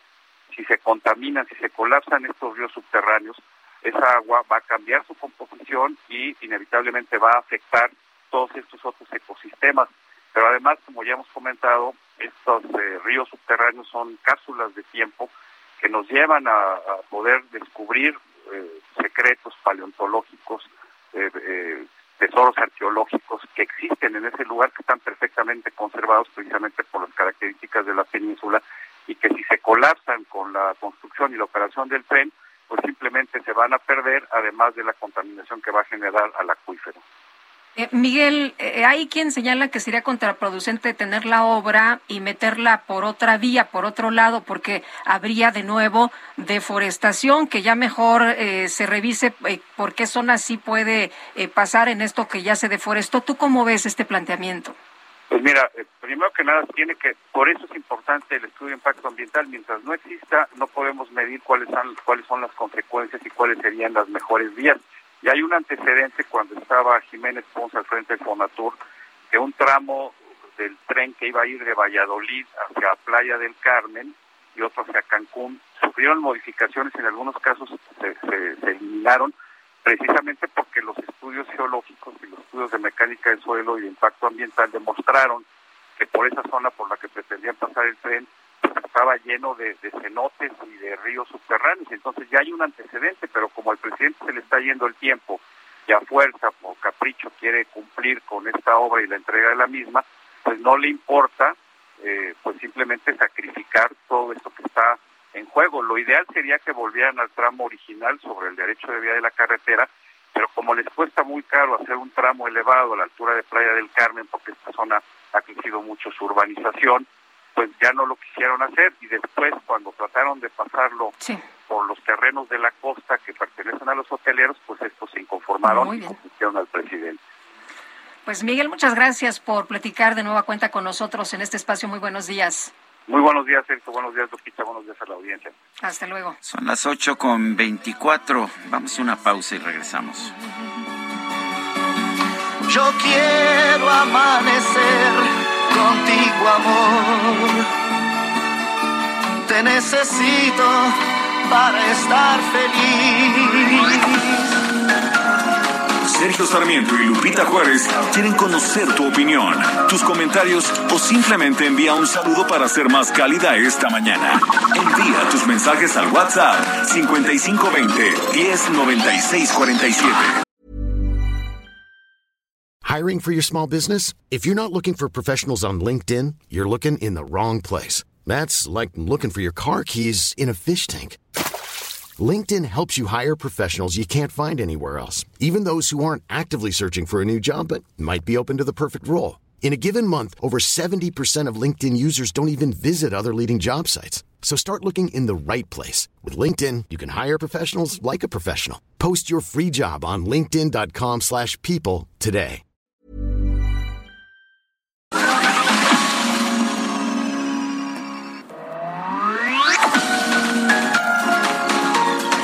Continuamos con Sergio Sarmiento y Lupita Juárez por El Heraldo Radio. Jaque Mate con Sergio Sarmiento.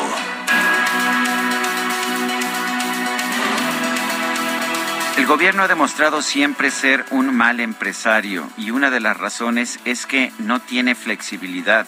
Cuando un empresario privado está manejando una compañía, toma decisiones de un momento a otro, decide cambiar, por ejemplo, el foco de la empresa y lo hace conforme cambian las condiciones de mercado.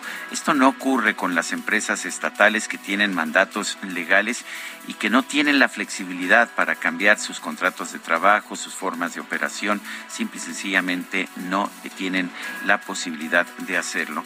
Por eso me preocupa tanto esta creación de un monopolio para explotar el litio se trata de una decisión que al final va a ser pues realmente muy controvertida, muy dañina para los mexicanos.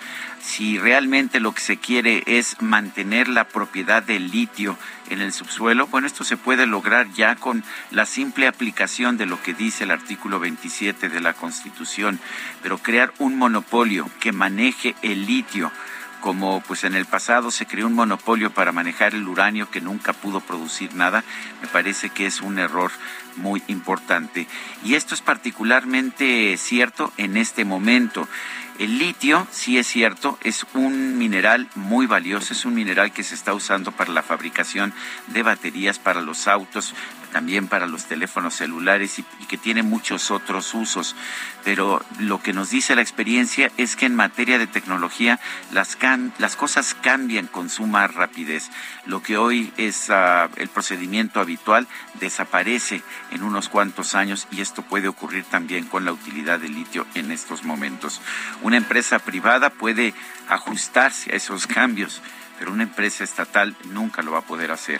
Por eso es importante que entendamos que la decisión de crear este monopolio de litio nos va a resultar muy perjudicial a todos los mexicanos.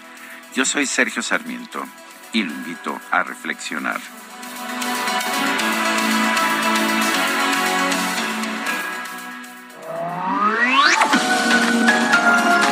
Sergio Sarmiento tu opinión es importante. Escríbele a Twitter en arroba Sergio Sarmiento. En Soriana encuentras la mayor calidad. Aprovecha que el pollo entero fresco está a 37.90 el kilo o la milanesa de res pulpa blanca a 159 pesos el kilo. Sí, a solo 159 pesos el kilo. Soriana, la de todos los mexicanos. Solo 19 y 20 de abril. Aplican restricciones. Válido en Hiper y Super. Nuestro amor es así, y al hacerlo tú y yo, todo es más bonito. Y en él se nos da todo eso que está y lo que no se ha escrito. Cuando nos abrazamos, tantas cosas sentimos, no hace falta ni hablar. Un encuentro perfecto. Seguimos escuchando música de Roberto Carlos, quien ayer cumplió 81 años. Esto se llama Cóncavo y Convexo. Lo dejo a usted imaginar el tema de la canción. Para ti, para mí, como una receta. Nuestras curvas se hallan, nuestras formas se entallan en medida perfecta. Hasta ahí lo, va- lo vamos a dejar, Roberto Carlos. Y bueno, vamos a otros temas. Tengo, tenemos aquí un libro, se llama Migración, el rostro del siglo XXI. Es una, una compilación de artículos. eh, en realidad los artículos fueron hechos especialmente para este libro. Así los pidió el coordinador Carlos Mora Álvarez, quien tuvo la colaboración de Hugo Alfredo Hinojosa, quien conocí ayer, que me causó una gran impresión. Y son ensayos sobre la migración, el rostro del siglo XX, sobre los fenómenos migratorios. Participan pues personajes de todo tipo. David Aponte, está la embajadora Marta Bárcena, está Jorge Castañeda, Rafael Fernández de Castro, puro picudo. También está Sergio Sarmiento, no sé por qué lo invitaron, pero en fin, hay artículos eh, de, muchos especialistas, de muchos pensadores. Y en primer lugar, yo quiero darle las gracias a Carlos Mora Álvarez, quien fue de hecho el ah, coordinador, ah, el titular del Consejo Estatal de Asuntos Migratorios allá en Baja California, donde la migración no es un fenómeno que se ve a la distancia, sino que se ve todos los días, y que también trabaja como vicepresidente de Relaciones Institucionales de Grupo Vidanta. Gracias por estar con nosotros, Carlos. ¿De dónde surge la idea de este libro sobre migración? Buenos días, qué gusto estar en esta cabina, Lupita. Sergio, gracias por recibirme. Bienvenido, buenos días. Fue eh, una catarsis personal, fue una epifanía que sufrí, yo creo que con todo el pueblo mexicano, con aquella terrible tragedia de la primera quincena del mes de diciembre, cuando un tráiler se, vol- se volca en las inmediaciones entre Chiapas y Veracruz, 157 hermanos y hermanas migrantes y perecen más de 35 menores, niñas y niños. Eso, eso me dolió muchísimo porque la primera experiencia es sentir que nuestra política migratoria no es la adecuada mientras siga costando vidas. Y lo que hice enseguida fue publicar tres columnas en el Universal, que amablemente eh, me hicieron favor de pues de publicarlas con ese tema, migralidad, que es un tema que inventamos en el 2015, una inicia- iniciativa para buscar fondos en apoyo a los estados receptores de migrantes, no generadores o expulsores, que es una palabra. Somos los principales, siempre peleamos ese no muy honroso primer lugar entre el estado de Tamaulipas y Baja California, recibimos una tercera parte de las repatriaciones y el resto se da en las otras tres entidades federativas de la frontera. Pero no, no progresó esta iniciativa, tres, tres legislaturas las han revisado y analizado, aprobadas en comisiones, pero no llega al Pleno. Y hoy que no hay fondos para absolutamente nada y nunca alcanzará, desafortunadamente lo que pretendíamos con este ejercicio fue convocar a plumas tan poderosas, tan inteligentes y sobre todo tan sensibles como la de Sergio Sarmiento y no porque esté frente a él.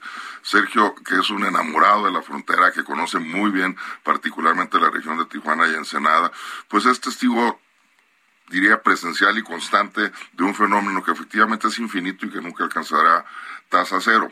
Y hoy por hoy, Sergio, cuando terminamos este ejercicio el 30 de marzo, que iniciamos el 30 de, diciembre, era el reto tenerlo en 90 días, no hubiéramos imaginado que estaría Tijuana con más de cinco mil hermanas y hermanos migrantes ucranianos, casi mil rusos y otra temporalidad natural, que son los haitianos que siguen llegando hoy nuevamente los 5 o 6 mil, que se suman a los 3 mil que ya son residentes documentados en Tijuana a los más de 100 niños y niñas que, se han nacido. muy rápidamente por el mercado laboral de, de Tijuana, es porque ahora yo me encuentro haitianos que te dan apoyo, que te trabajan en distintas empresas y se integran bastante rápido, ¿no? Son una fuerza laboral muy atractiva, eh, están acostumbrados a jornadas laborales muy intensas y, y por su propia condición y origen, pues muchas empresas los prefieren porque no se quejan y son, son muy trabajadores, son muy productivos y además son muy amables y muy afables.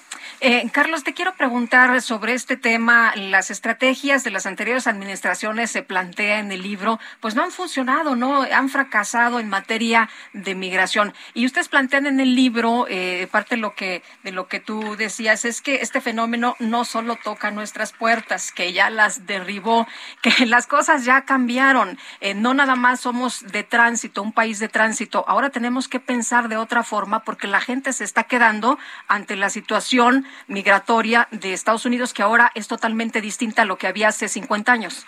Efectivamente, Lupita, el fenómeno migratorio tradicionalmente me- mexicano, que éramos un país de cruce, hoy es también un, país de destino, es un país de, de recepción y sobre todo de generación. Hoy, hoy ocupamos las cuatro vertientes de la migración en todos sus sentidos.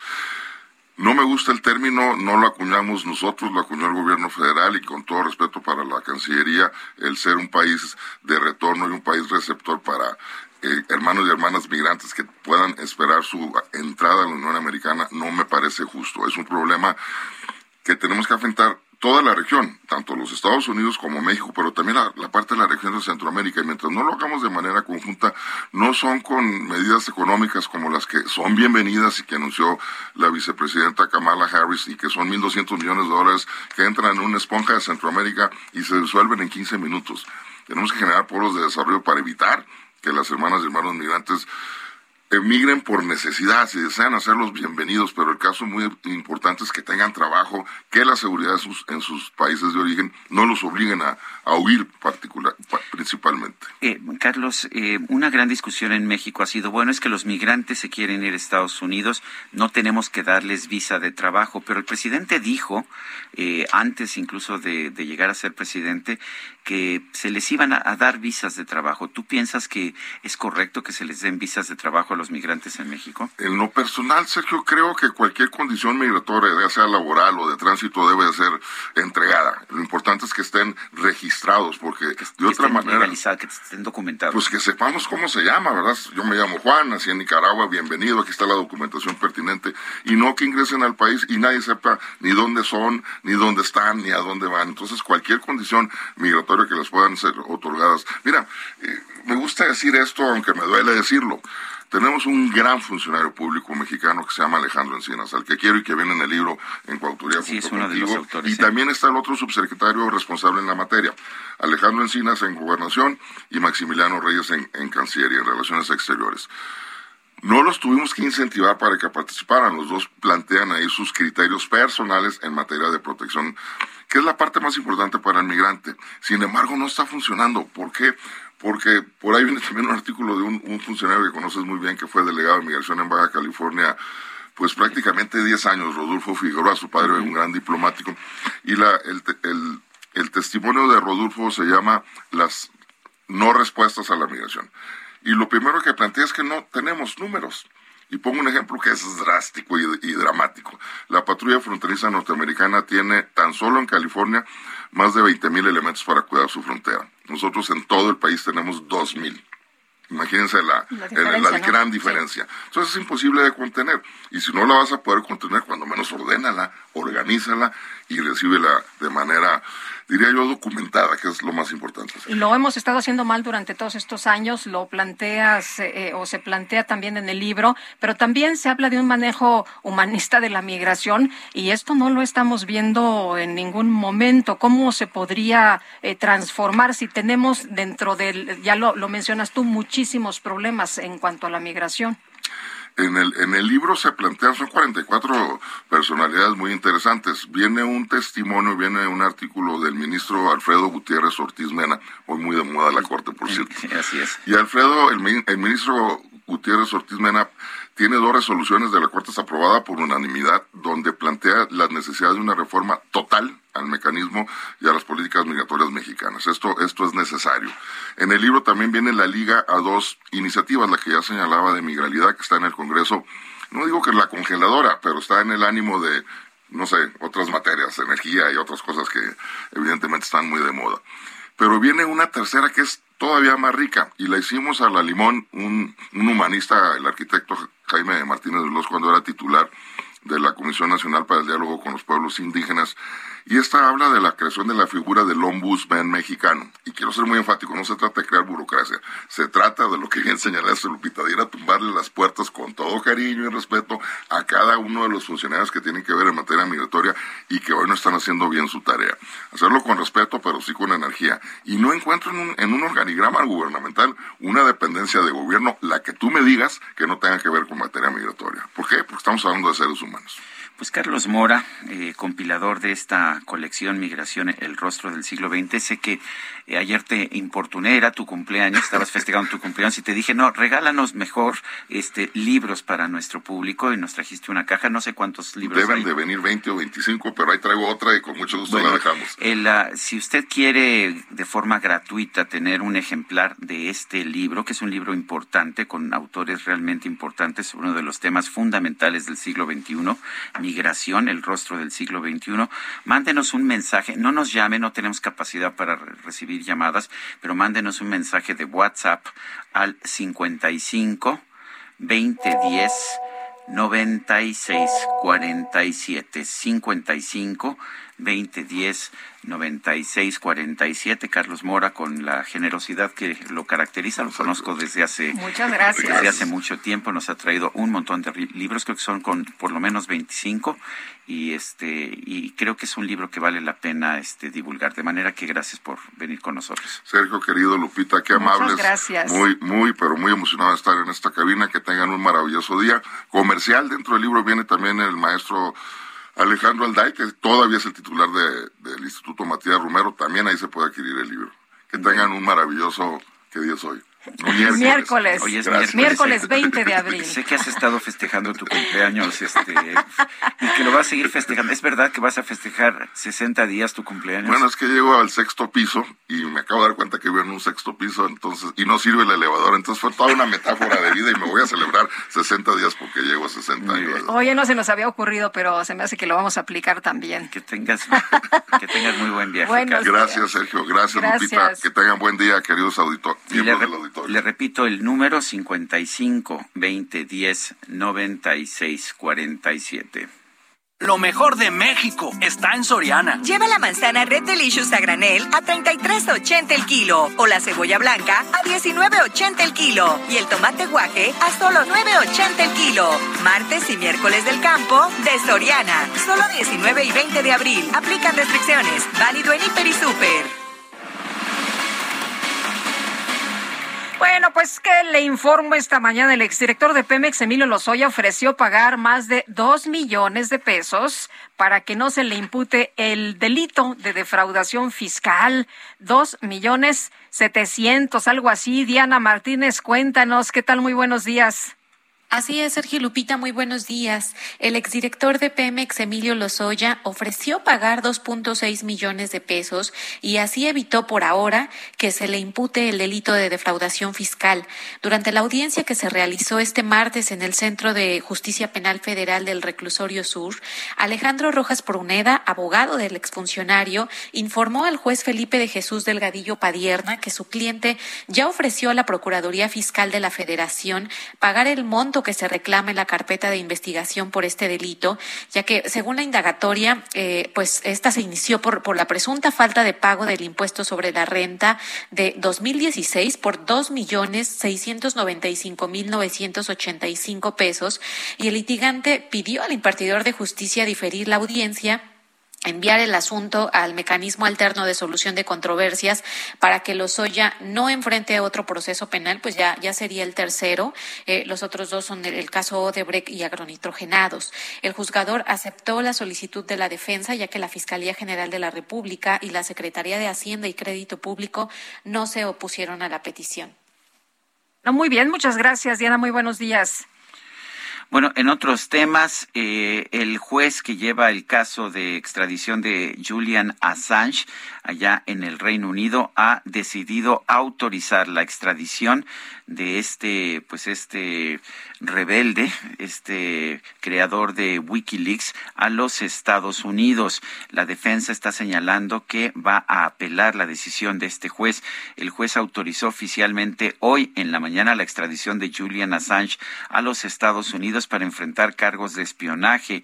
El caso pasa ahora directamente al Ministerio Británico del Interior que tomará una decisión. El fundador de Wikileaks todavía puede apelar la Suprema Corte Británica denegó el mes pasado autorizar una apelación de Assange contra el fallo de una corte inferior y el juez Paul Goldspring de la Corte de Magistrados de Westminster emitió la orden en una breve vista que Assange siguió por videoconferencia desde la cárcel de Belmarsh.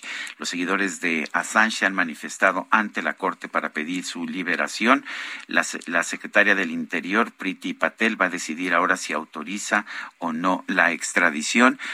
Dice la defensa que va a recurrir, que va a apelar, pero pues en principio ya se puede llevar a cabo la extradición.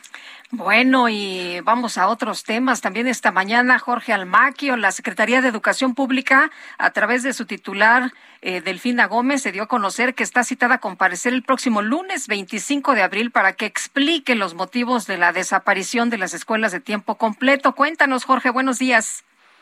Así es, Lupita, Sergio, amigos, por cuarta ocasión será citada a comparecer la secretaria de Educación Pública, Delfina Gómez, para que explique estos motivos de, esta, este importante programa de escuela de tiempo completo. La nueva fecha, tal como lo dices, lo determinó la Junta de Coordinación Política de la Cámara de Diputados. Es el próximo lunes 25 de abril a las 13 horas. Se informó que el encuentro con la funcionaria de la SEP será en una reunión privada en la que también, además de los integrantes de la JUCOPO, pues participarán el grupo de trabajo relativo al programa de escuelas de tiempo completo. Los legisladores están interesados en conocer cuáles son los motivos por los que más de 3.6 millones de estudiantes en 27.063 escuelas del país pues van a quedarse sin este apoyo de alimentación además otorga el, el programa y bueno pues quieren también conocer si hay otras posibilidades otras opciones para que se implemente este este eh, eh, pues esta alternativa para que la gente los niños los estudiantes de todas las escuelas puedan puedan continuar con sus estudios. En este marco pues es necesario recordar que ya la próxima semana pues se va a terminar el periodo ordinario de sesiones eh, se plantea que culmine el jueves 28 de abril por lo que se plantea también que pues se lleven a cabo tres sesiones los días 26, 27 y 28 de abril para terminar este periodo de sesiones de la 65 legislatura a, en San Lázaro. Rubén Moreira, presidente de la JUCUPO, señaló que pues en las últimas sesiones se atenderán alrededor de 60 dictámenes que de ley que están pendientes y que bueno, pues algunos de los que se habían planteado son la eliminación del horario de verano y también la regulación de los camiones con doble remolque, aunque al parecer pues tampoco va a dar a tiempo para que se lleven a cabo eh, eh, el estudio y el debate en torno a estas alternativas, pero vamos a estar al pendiente y bueno, recordando que el lunes será la comparecencia de la secretaria de Educación Pública, Delfina Gómez. Sergio Lupita, amigos, el reporte que les tengo. Gracias, hasta luego, Jorge. Un buen día, hasta luego. Buen día. La jefa de gobierno de la Ciudad de México, Claudia Sheinbaum, anunció que el puesto central de control del metro, en el que se registró un incendio en 2021, va a ser demolido. Cintia Estetti nos explica. Adelante, Cintia. ¿Qué tal? Muy buenos días, Sergio Lupita. Buenos días al auditorio. Pues así como lo comenta la jefa de gobierno, Claudia Sheinbaum, anunció que el puesto central de control del metro de la Ciudad de México, en el que se registró un fuerte incendio el pasado 9 de enero del 2021, será demolido. En conferencia de prensa, la mandataria capitalina informó que el Instituto de Seguridad de las Construcciones hizo un dictamen de la estructura de este inmueble y determinó que es preferible demolirlo y construir uno nuevo. Y es que dijo esta acción sería más económica que comenzar con trabajos de rehabilitación. Asimismo, resaltó que la aseguradora pagó alrededor de mil millones eh, de pesos, eh, los cuales una parte serán eh, para edificar este nuevo edificio y otra parte se irán directamente a acciones para mejorar el metro. Eh, hay que recordarle al auditorio pues que el incendio en el puesto de central de control en la estación eh, Buentono, ahí en la calle de Delicias Colonia Centro, eh, pues dejó a eh, una persona fallecida quien al verse en las llamas de este se arrojó de un cuarto piso. Es la información que tenemos, Sergio. Cintia Stettin, muchísimas gracias. Seguimos pendientes, buenos días. Y vámonos ahora con Israel Lorenzana, que anda por allá en Tepito. ¿Qué ocurre, Israel? Cuéntanos. Lupita, Sergio, muchísimas gracias. Un gusto saludarles esta mañana. Pues ha llegado ya personal de la alcaldía Cuauhtémoc, del área de obras, quienes han controlado ya una fuga de agua que estaba desde el día de ayer aquí en la calle de Toltecas, es el barrio Bravo de Tepito. Y bueno, pues en ese sentido los vecinos comenzaron a hacer la denuncia, llegó el personal, han controlado esta fuga, que de hecho desde el día de ayer se estaba trabajando en ella, es una tubería de dos pulgadas, agua potable, pero bueno, pues ya ha dejado prácticamente de salir, está controlada esta fuga, aunque es circulación local, aquí en la zona de Tepito, aún así para nuestros amigos que vienen a través del Paseo de la Reforma, de Avenida del Trabajo, hay que recomendarles manejar con mucho cuidado esto con dirección hacia la zona de Congreso de la Unión. Pues Sergio Lupita, la información que les tengo. Israel, muchas gracias. Hasta luego. Bueno, pues es Israel Lorenzana. Eh, se fueron rápido los libros, ¿verdad? Ya no hay. Ya no hay ya libros. no hay libros. Bueno, pues gracias a, a nuestro público, gracias a Carlos Mora que nos regaló, ¿cuántos libros eran? ¿25? 25, ¿verdad? 25 libros, sí, sí. Y bueno, pues ya de inmediato hubo mucha gente de nuestro público que le interesaron y que nos mandaron mensajes de WhatsApp al 55 20 10 96 47. De todas formas, aunque ya no hay libros, por supuesto, siempre es un gusto que nos mande usted sus comentarios, sus opiniones, sus descalificaciones. No, no, no. Nos puede ¿Qué usted pasó? acusar de traidores, a la patria. No, no, no. Oye, me gustó tu artículo en el que mencionas el tema de, de la migración, pero como un fenómeno que enriquece. No Eso como lo es. estamos acostumbrados a verlo, ¿no? Que como una Siempre lo he amenaza. dicho. Y de hecho, siempre he dicho que México ha, ha estado más cerrado a la migración que Estados Unidos. Nosotros nos quejamos del sistema migratorio de Estados Unidos, pero México es mucho más cerrado. Lo que nos dice la historia es que las migraciones enriquecen a las comunidades humanas. Son las, qué bueno que te gustó Sí, el me gustó. artículo. Ujú. Son las 8 con 54 minutos. todo es más bonito. Y en él se nos da todo eso que está. Sergio Sarmiento y Lupita Juárez quieren conocer tu opinión, tus comentarios o simplemente envía un saludo para ser más cálida esta mañana. Envía tus mensajes al WhatsApp 5520 109647.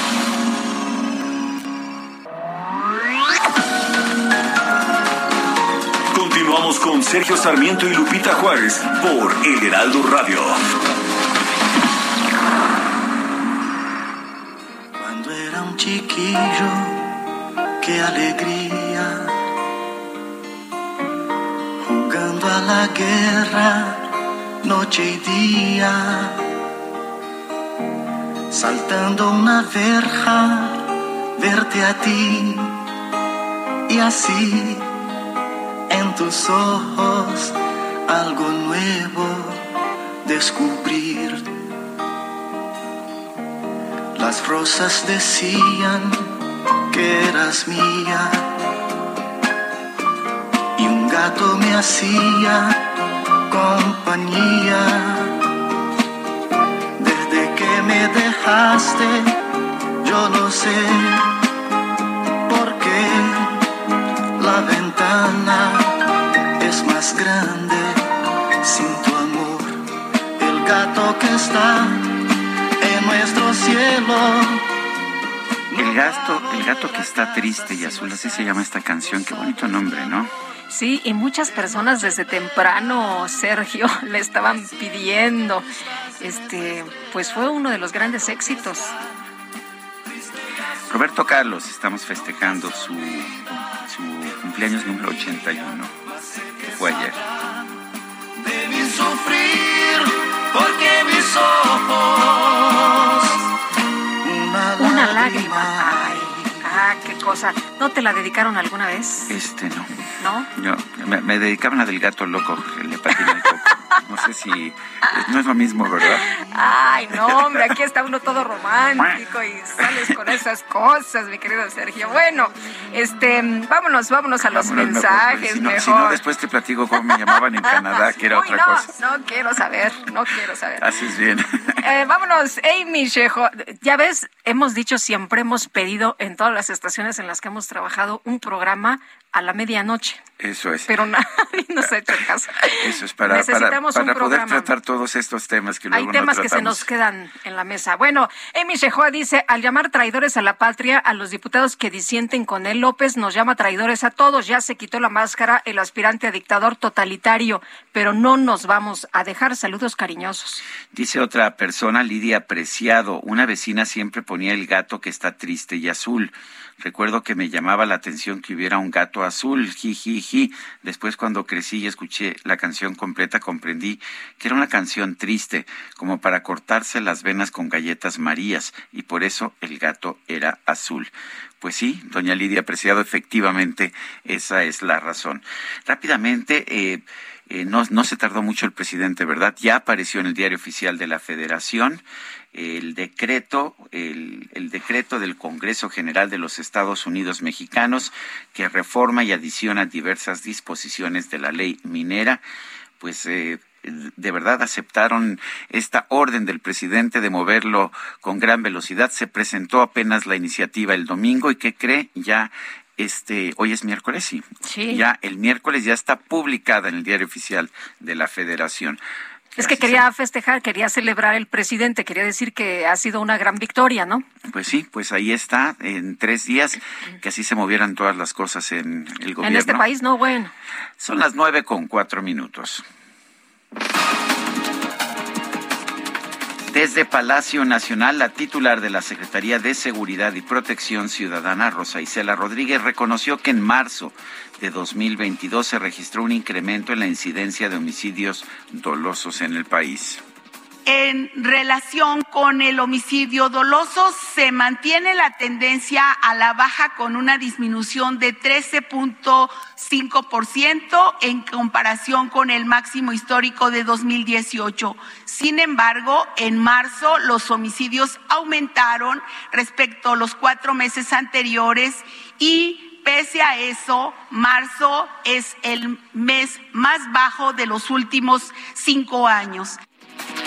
Bueno, el Vaticano informó que esta mañana falleció en la ciudad de Roma, Italia, el cardenal mexicano Javier Lozano Barragán, presidente emérito del Pontificio Consejo para la Salud, arzobispo emérito de Zacatecas, muy amigo, por cierto, de Juan Pablo II, quien visitó la entidad en 1990. Hace ocho días, eh, Lozano sufrió una caída en su domicilio, de la cual no se recuperó. Será sepultado en Zamora, Michoacán. El primer ministro británico Boris Johnson ofreció una disculpa pública por haber asistido a una fiesta en su oficina en 2020, incumpliendo las normas de confinamiento por la pandemia de COVID-19. Pensó que era una reunión de trabajo, todos traían el gorrito de la fiesta, pero él dijo, bueno, pues ahora sí se acostumbra, ¿no? Tuvo que pedir disculpas. El gobierno de España aprobó el fin del uso obligatorio de mascarillas en espacios interiores. Solo quedará vigente en hospitales, centros asistenciales y el transporte público. Vamos al avión, vamos al avión, que tenemos que volar, volar por los aires, volar. El informe de las autoridades del aeropuerto de Dublín, en Irlanda, reveló que desde hace dos años un hombre ha hablado todos los días a los servicios de atención de la central aérea para quejarse por el ruido que hacen los aviones al pasar sobre su casa. De acuerdo con el reporte, este sujeto ha tramitado un total de 12.272 denuncias, un promedio de 34 al día y pensaba usted que se quejaba mucho la gente por las nuevas rutas del descenso de los aviones al Aeropuerto Internacional de la Ciudad de México. ¿Qué tal este señor de Dublín?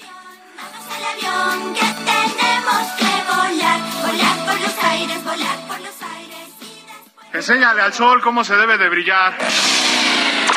La micro deportiva. El Acapulco Rock. Quema. El Acapulco Rock. Quema. Todos están bailando. El Acapulco Rock. Qué maravilla era. Uh, Qué maravilla era. Rolito en la micro deportiva con Manolo Muñoz. ¿Cómo estás, mi querido Julio Romero? Buenos días. Muy bien, Sergio Lupita, amigos del auditor, qué placer saludarles. Seguimos en el Acapulco, en la azotea, porque no pudimos salir. Bueno, ni siquiera la caseta pudimos llegar, pero bueno, la verdad es que todavía todavía eh, se siente, se siente el espíritu de la vacación, sobre todo con el tráfico.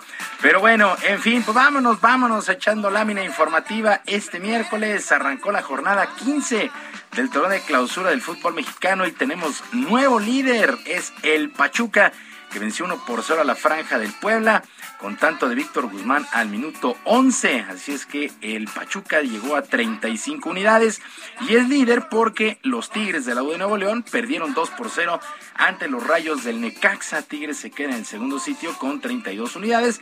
Ambos equipos estarán en la liguilla de manera directa, de manera directa van a quedar dentro de los primeros cuatro. Bueno, después de este juego que perdió el equipo de Tigres, Miguel Herrera, técnico del conjunto regiomontano, culpó al arbitraje de cambiar este duelo y mostró una tableta con la imagen congelada de un supuesto fuera de lugar de Rodrigo Aguirre en el primer gol del Pachuca. Además, arremetió fuerte contra un reportero.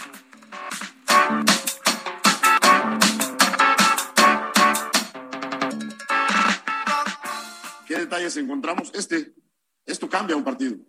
No es tanto la gente que pones o no pones, esto cambia un partido. Si se marca, el partido sigue. Sí, podemos tener errores. No fue, no fue un buen partido el nuestro, hoy no fue un buen partido. Tuvimos errores, no tuvimos precisión, no demeritamos el gran trabajo que hizo Necaxa. Esto es el detalle que tú estás preguntando. Si tuvieras un poquito más de conciencia y analizaras más el fútbol, hubieras preguntado primero esto.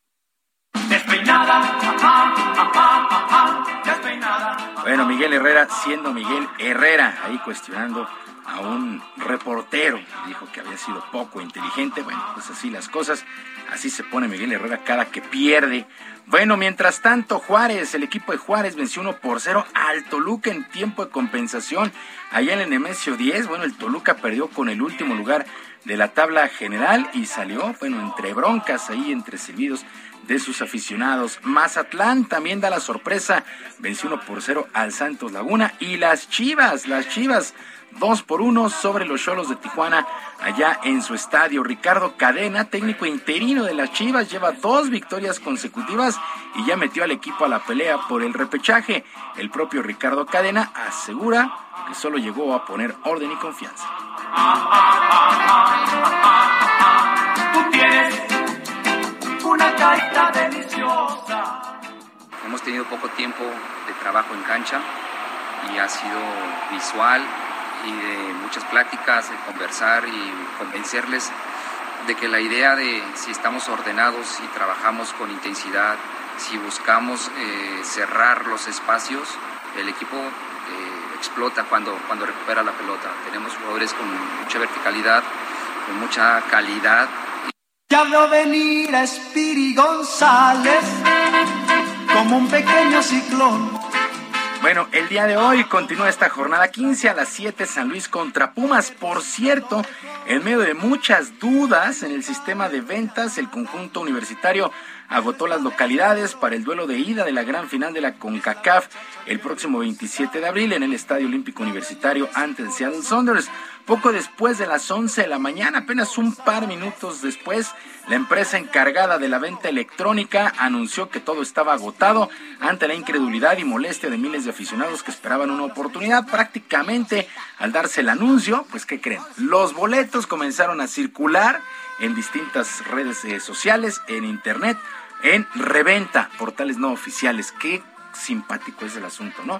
Eh, Ticketmaster anuncia que no hay boletos, pero a los pocos minutos ya están en muchas páginas no oficiales. Bueno, para las 9, América contra León, Monterrey contra Atlas y para el jueves Querétaro contra Cruz Azul. En otras cosas, luego de anunciar el fallecimiento de uno de sus mellizos, el astro portugués Cristiano Ronaldo recibió el apoyo de los aficionados del, Manchester United en el duelo que sostuvieron ante Liverpool en la fecha 30 de la Liga Premier de Inglaterra. En el minuto 7, en el minuto 7 del encuentro, el número que porta Ronaldo en su playera, los espectadores comenzaron a aplaudir, se pusieron de pie, mientras que una parte de las gradas del estadio de Anfield, casa de Liverpool, comenzaron a interpretar la famosa canción de Nunca caminará solo. Eh, prácticamente el himno del club de Liverpool. Muy emotivo. Estuvo muy no sé si lo tengamos este si lo tengan por ahí el, el audio, a ver si lo, lo, lo localizan del homenaje que, que, el, que el equipo, el, El Liverpool que de los en fanáticos Manchester de Liverpool le, le rindieron a Cristiano Ronaldo. Sí, bueno, por obvias razones, Cristiano no estuvo presente en este Sí, duelo. por Bueno, la muerte en- de su pequeño. sí. En lo deportivo ganó el Liverpool 4 por 0, pero sí, realmente estuvo emotivo. Realmente a mí sí me... A ver, mira, vamos a escuchar. Sí.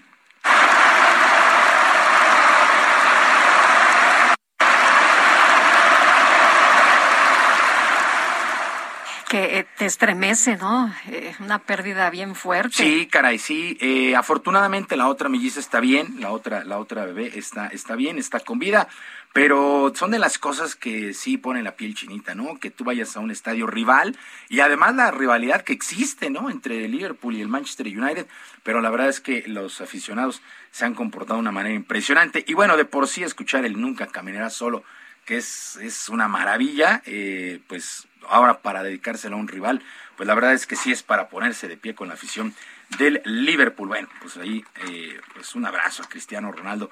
Y prácticamente, primero que nadie, el piloto mexicano Sergio Pérez y la escudería Red Bull inauguraron el circuito de Miami, premio al Gran Premio de la Fórmula 1, que se correrá el próximo 8 de mayo.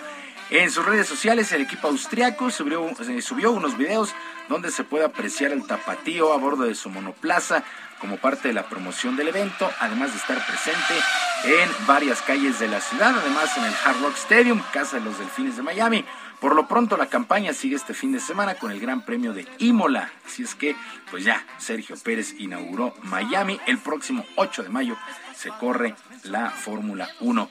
Actividad en los playoffs en el básquetbol de la NBA y los Grizzlies de Memphis emparejaron a un juego por bando su compromiso al vencer 124 a 96 a los Timberwolves de Minnesota. Lo, Miami, el calor de Miami, 2-0 sobre Atlanta, 115 a 105 el día de ayer, mientras que los Pelícanos de Nueva Orleans vencieron 125 a 114 a los Sonors de Phoenix y empataron también a un juego por bando. Actividad en el béisbol de las grandes ligas. El día de ayer el jardinero mexicano Alex Verdugo se fue de 3-1 con las Medias Rojas de Boston que vencieron dos carreras por una a los Azulejos de Toronto. Los Yankees vencieron 4 por 2 a los Tigres de Detroit. Los Cachorros de Chicago perdieron 6 por 5 ante las Mantarrayas de Tampa Bay, mientras que los Mets de Nueva York 5 a 4 sobre los Gigantes de San Francisco, de lo que se fue a 10 entradas. Pues ya prácticamente entramos a la tercera semana de actividades en las grandes ligas. Ya va tomando ritmo, va tomando ritmo el béisbol allá en los Estados Unidos. Sergio Lupita, amigos del auditorio, la información deportiva este miércoles. Les recuerdo nuestras vías de comunicación en Twitter. Estoy en arroba jromerohb, en arroba jromerohb, además de nuestro canal de YouTube, Barrio Deportivo, Barrio Deportivo en YouTube, a las 7 de la noche con mucha diversión y la mejor información. Que tengan un extraordinario miércoles. Gracias, buenos días. Buenos días. Saludos, banda. Aquí estuvimos. Bueno, y vámonos con Antonio Bautista, coeditor de la sección de estados en el Heraldo de México. Antonio Bautista, cuéntanos, ¿qué nos tienes esta mañana? Sergio Lupita, buenos días. Bueno, en este momento en el que se registra una crisis por la desaparición de menores en el país, que de acuerdo con la Comisión Nacional de Búsqueda de la Secretaría de Gobernación, en lo que va de la actual Administración Federal, al menos 19.445 niñas, niños y adolescentes han sido registrados como desaparecidos y de esta cifra, 5.102 continúan ausentes a la fecha. Hay una entidad en el sureste mexicano que ha tenido un incremento de más de 240% en los casos en los últimos tres años, denunciaron organizaciones sociales. Se trata de Chiapas, que pasó de 183 menores desaparecidos en 2019 a 384 en 2020 y alcanzó una cifra récord de 625 casos en 2021, de acuerdo con la organización Melel Socobal, integrante de la Red por los Derechos de la Infancia en México. Casi cuatro de cada diez niñas, niños y adolescentes desaparecidos son indígenas, en una entidad en la que 26% de la población pertenece a este sector con cerca de un millón de habitantes. Del total, 30% de las personas desaparecidas entre 0 y 17 años en la entidad aún no han sido encontradas. Esto significa que cada dos días desaparecieron al menos tres niñas, niños y adolescentes en Chiapas en lo que va de la administración estatal que encabeza Rutilio Escandón. Jennifer Asa, directora general de Melel Sojoal, señaló que la entidad carece de información pública que muestre lo que pasa con eh, las niñas, niños y adolescentes desaparecidos. Además denunció que hay discrepancias en los reportes a nivel estatal y los registros a nivel nacional. Por ejemplo, mencionó que en el Registro Nacional de Personas Desaparecidas Chiapas aparece con 51 casos, en contraste con el registro que tiene la organización que es de 625, lo que es 12 veces más. En lo que va de 2022, Meleso Jobal tiene registrados al menos 112 casos de desapariciones de niñas, niños y adolescentes en la entidad hasta el 13 de marzo. De ellos, 52% fueron localizados, 8 lamentablemente sin vida. Entre los desaparecidos del primer trimestre de 2022, 4 provenían de países centroamericanos y del Caribe y 75% eran mujeres. Nueve de cada diez, en este caso, son adolescentes de entre 12 y 17 años de edad. Luego del reporte del Comité de contra la Desaparición Forzada de Naciones Unidas, eh, las organizaciones civiles consideran urgente que el Estado implemente una amplia campaña nacional de información y sensibilización que llegue a todos los sectores para contrarrestar la estigmatización a la que se enfrentan diariamente también las víctimas de eh, desaparición, sobre todo de menores. Tan solo ayer una bebé fue sustraída de un hospital en Tapachula, pero afortunadamente fue localizada. Más no ocurre así con todos los casos, Sergio Lupita. Ese es el panorama. Bueno, pues Antonio Bautista, coeditor de la sección de estados del Heraldo de México. Gracias. Muchas gracias, buenos días. Y vamos a un recorrido por el país. Comenzamos con Mayeli Mariscal. Vámonos a Jalisco.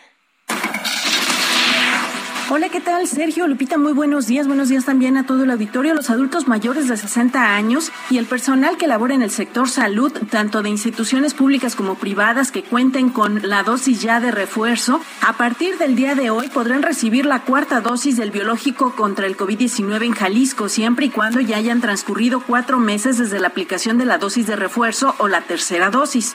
Las autoridades sanitarias estatales informaron que estos grupos de población son prioritarios para que reciban esta cuarta dosis y que no importa el laboratorio de la dosis de refuerzo porque la combinación de biológicos ha demostrado tener mayor protección y no se contravienen y genera reacciones adversas en quienes ya la han recibido. Así, el nuevo refuerzo estará disponible sin cita a partir de este martes en la zona metropolitana en el Auditorio Benito Juárez o bien en las unidades de salud con red de frío en el estado que pueden consultarse en las redes oficiales de la Secretaría de Salud Estatal. Vamos contigo ahora hasta Monterrey, Daniela. Muy buen día para todos. Sergio Lupita, muy buenos días. Pues el día de ayer la Fiscalía Especializada en Personas Desaparecidas realizó un cateo en un complejo de departamentos en el centro de Monterrey relacionado a la búsqueda de la joven Devani desaparecida desde el pasado 8 de abril. La Fiscalía General de Justicia informó que ayer se realizó este cateo en el condominio lateral número 18, planta baja de la unidad habitacional Condominios Constitución en el primer cuadro de la ciudad. Sin embargo, el resultado fue negativo. De hecho, este hecho se realizó tras obtener una orden de cateo solicitada por un agente del Ministerio Público Investigador adscrito a la Fiscalía Especializada en Personas Desaparecidas, autorizada por un juez de control y de juicio oral penal del Estado. Se solicitó la audiencia judicial de labores de investigación relacionada a la investigación de la desaparición de Devani. Se revisó el complejo y el domicilio mencionado al considerar que se podrían encontrar objetos personales relacionados con la investigación. Sin embargo, la búsqueda tuvo resultados negativos. Es la información esta mañana. Son las nueve con veinte minutos. El Fondo Monetario Internacional recortó el pronóstico de crecimiento que tenía para la economía mexicana. Laura Quintero nos tiene el reporte. Adelante, Laura. Hola Sergio Lupita, qué gusto saludarlos nuevamente. Eh, pues así es, el Fondo Monetario Internacional volvió a recortar su expectativa de crecimiento para la economía mexicana. Esta vez el recorte fue de 0.8 puntos porcentuales al pasarla de 2.8 a 2%.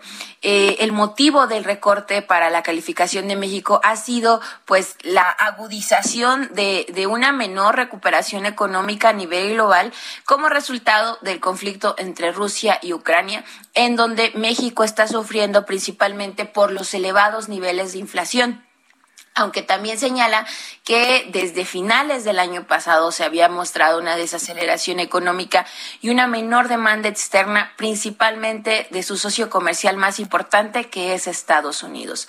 Eh, déjenme comentarle, Sergio Lupita, que es preocupante porque eh, México es una de las economías con el mayor recorte a nivel global. Tan solo en los últimos seis meses, cuando el Fondo Monetario Internacional presentó sus primeras expectativas, la expectativa de México pasó de tener un 4% proyectado para este año a la mitad, que es el 2%, que, que ahora conocemos, y esta expectativa es la más pesimista de parte de los organismos internacionales, ya que la OCDE se ubica en 2.3%, la CEPAL en 2.9% y el Banco Mundial en 3%, aunque para todos los organismos internacionales eh, los riesgos de una menor de un menor crecimiento siguen a la alza. Aunque también este partiendo de, de que el consenso más o menos de los eh, analistas financieros se encuentran que la economía mexicana va a crecer 1.8% este año, el 2% está cercano a esta expectativa, todavía a lo largo del año hay otra revisión que puede realizar el Fondo Monetario Internacional, pero lo que sí es que se aleja mucho de la expectativa que tiene la Secretaría de Hacienda de crecer un 3.4% este año.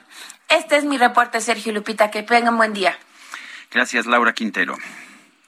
Son las nueve con veintitrés.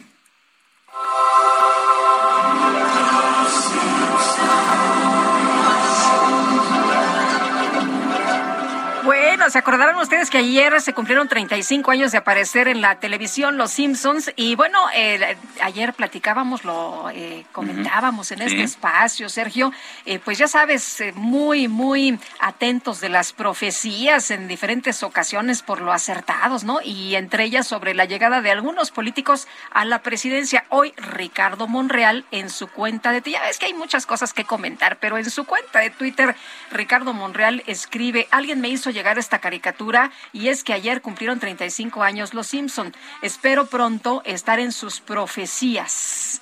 ¿Qué tal? Pues ahí lo que lo que desea, lo que desea el senador Ricardo Monreal, quien postea esta caricatura, pues ya sabes, como caracterizado eh, de, de esta serie. Son las nueve con veinticuatro. En marzo, el secuestro en nuestro país tuvo la cifra más baja de los últimos diez años, es lo que reportó la secretaria de Seguridad y Protección Ciudadana, Rosa Isela Rodríguez. La disminución, dijo, alcanzó el 74% en relación con enero de 2019, cuando se registró la cifra más alta del sexenio al pasar de, 140, de 185 a 48 víctimas. Esto lo dijo al presentar el informe mensual de incidencia delictiva durante la conferencia matutina del presidente Andrés Manuel López Obrador. Son las nueve con veinticuatro. Regresamos. Nunca se olvida que fuiste mía, mas siempre serás en mi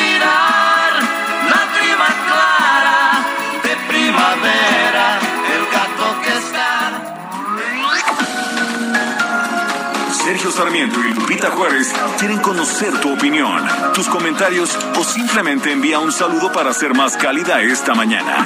Envía tus mensajes al WhatsApp 5520 109647.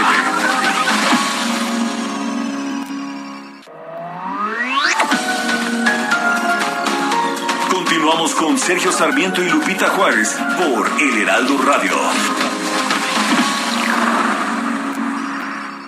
Lo mejor de México está en Soriana. Lleva la manzana Red Delicious a granel a 33.80 el kilo o la cebolla blanca a 19.80 el kilo y el tomate guaje a solo 9.80 el kilo. Martes y miércoles del campo de Soriana. Solo 19 y 20 de abril. Aplican restricciones. Válido en Hiper y Super. Não adianta nem tentar me esquecer. Durante muito tempo em sua vida, eu vou viver. Detalhes tão pequenos de nós dois são coisas muito grandes pra esquecer. E a toda hora vão estar presentes. Você vai ver.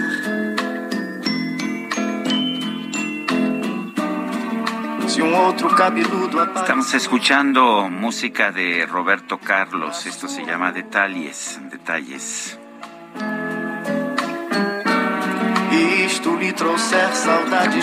Me gusta, fecha de lanzamiento 1971. Pues me parece, me parece interesante. Yo nunca fui muy fan de Roberto Carlos, pero por ejemplo Verónica Burto, una de nuestros radioescuchas, nos dice, mi hermana y yo éramos fans de Roberto Carlos. Siempre lo íbamos a ver al Fiesta Palas. Era un agasajo. Y otra persona en el auditorio, Rogelio López, dice, qué excelente y deliciosa mañana estoy disfrutando con Roberto Carlos. Un saludo a todas y todos en cabina. Y dice Alejandra Rodríguez, cómo me encanta Roberto Carlos, cama y mesa es mi preferida. Sí, ya la tocamos, sí. pues mucho fan, mucho fan esta mañana, qué bueno que estén contentos con la música. Oye, nos dice Tere García, buenos días para ustedes y todo su fabuloso equipo. Parece que al partido de Morena se le olvida que se deben a México, no a una persona ni a un partido. Pésima polarización que ellos han generado.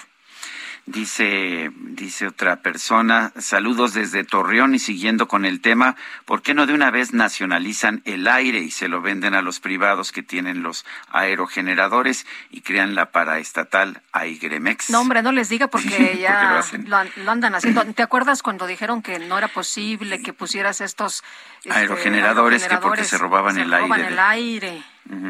Bueno, ¿qué hora es? Son las nueve con treinta y tres. En Soriana encuentras la mayor calidad. Aprovecha que el pollo entero fresco está a 37.90 el kilo o la milanesa de res pulpa blanca a 159 pesos el kilo. Sí, a solo 159 pesos el kilo. Soriana, la de todos los mexicanos. Solo 19 y 20 de abril. Aplican restricciones. Válido en Hiper y Super. El subsecretario de Salud, Hugo López Gatel, dio a conocer este martes las vacunas contra el COVID-19 que podrían aplicarse a menores de entre 5 y 11 años en las próximas semanas. Se están analizando tres biológicos que son Pfizer, Abdala y Sinovac. Javier Tello es analista en políticas de salud. Lo tenemos en la línea telefónica. Javier Tello, eh, ¿Qué, piensas acerca de esta, pues, de esta reflexión del subsecretario Hugo López Gatel? Tengo entendido que las vacunas para menores tienen que tener una aprobación eh, especial. ¿Estoy en lo cierto? ¿Qué tal, Sergio? Buenos días. Mira, eh, lo que sucede es lo siguiente. Primero que nada hay que entender que llegamos tarde a la vacunación de los niños. Bastante tarde porque eso se estaba haciendo ya en otros países desde el mes de noviembre. Y hay que recordarle a nuestro auditorio que eh, consuetudinariamente se estuvo negando esta vacunación a los niños. No fue hasta que apareció súbitamente la noticia de que se había autorizado en México el uso de emergencia en la vacuna de, de- de Pfizer para niños de cinco años o más, cuando comenzó realmente este ruido y el presidente llevaba ya cuatro o cinco semanas prometiéndonos una explicación al respecto. Entonces me da la impresión que lo que vimos el día de ayer, la reacción que vimos ayer de, de Hugo López Gatel, fue básicamente algo reactivo porque estaba anunciando que a partir de apenas ayer iban a comenzar, imagínate, ¿sí? Uno, con posibles negociaciones con Pfizer. Sí, claro, Pfizer es la única vacuna en el mundo que tiene una autorización de uso de emergencia y que ha presentado evidencia científica de su utilidad en niños de 5 años eh, o más.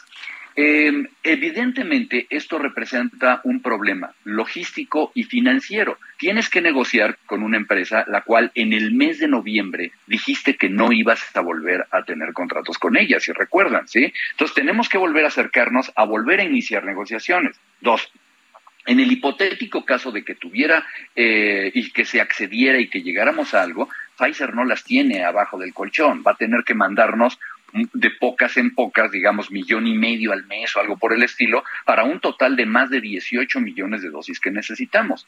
Ante este escenario, entonces Hugo López Gatel revira y dice, bueno, pero hay otras alternativas. Por ejemplo, en Cuba se está utilizando la vacuna Abdala y en algunas partes del mundo, digamos en China, se está utilizando la vacuna de Sinovac. Estas dos vacunas pueden seguramente tener algún tipo de, de, utilidad o algún tipo de eficacia, pero lo desconocemos y lo desconocemos de manera seria, eh, Sergio. Como, como recordarás, ya se ha dado esta discusión antes en cuanto a dónde están los estudios clínicos que las avales. Y no estoy yo en un error. Abdalá, por ejemplo, solamente tiene estudios publicados en adultos en fase 1 y en fase 2. Deben todavía sus estudios de fase 3 y por supuesto que no hay estudios científicos probados en niños. De hecho, la única vacuna que tiene estos estudios científicos totalmente probados y por eso es la única que se utiliza formalmente en, la mayor parte de, los países donde hay una campaña de vacunación para niños es la vacuna de Pfizer. Ni siquiera la vacuna de Moderna ha logrado eh, presentar esto. O sea, Javier, que sí. es bastante aventurado. Perdón. E, es decir, que si eh, se presenta en México eh, esta campaña de vacunación con vacunas como Abdala o la Sinovac, eh, pues tú recomendarías, aconsejarías que no se aplique el biológico? No puedo aventurarme a semejante cosa, Lupita. Te voy a decir eh, por qué, porque seguramente que va a ser lo que va a, suceder. Em, ¿qué, ¿Qué es lo que yo estoy viendo? Que con algún tipo de evidencia que presente el gobierno cubano, o los fabricantes de Sinovac, vamos a tener una autorización de uso de emergencia que nunca nos dirán cómo se logró, que nunca nos enseñarán una minuta, que nos dirán que es de seguridad nacional esa documentación y va a estar esa vacuna disponible y entonces Hugo López Gatel va a decir, señores, esto es lo que hay. ¿Quieren vacunar a sus niños? Aquí está y yo la tengo perfectamente autorizada, ¿me explico? No es que nos vayan a dar muchas opciones. Eh, ahora, lo ideal sería Pfizer, ¿no? Absolutamente. Es una vacuna que ha probado su eficacia, su seguridad, que tiene las publicaciones y que, y que fue por eso que el Centro de Control de, perdón, la, eh, FDA la tiene, la tiene autorizada y no es un secreto que está autorizada ya en México. ¿Por qué estamos buscando una alternativa precisamente a la mala planeación que quisimos hacer? Y hay que decirlo con todas sus letras. Si lo que están buscando son ahorros, van a encontrar la manera de buscar ahorros. Por no querer negociar con Pfizer y no querer pagar esa vacuna, vamos a acabar negociando para que se traiga la vacuna de la isla. Ahora, si, si solamente solicitamos Pfizer, nos dices, oye, pues no las tienen guardadas abajo de la cama. Es decir, tendríamos que esperar, irnos a la fila o, cómo, cómo se tendría que hacer esta negociación. Vamos a tener que, eh, yo personalmente desconozco cuál es la capacidad de producción y de surtimiento de vacunas en presentación pediátrica que tenga Pfizer.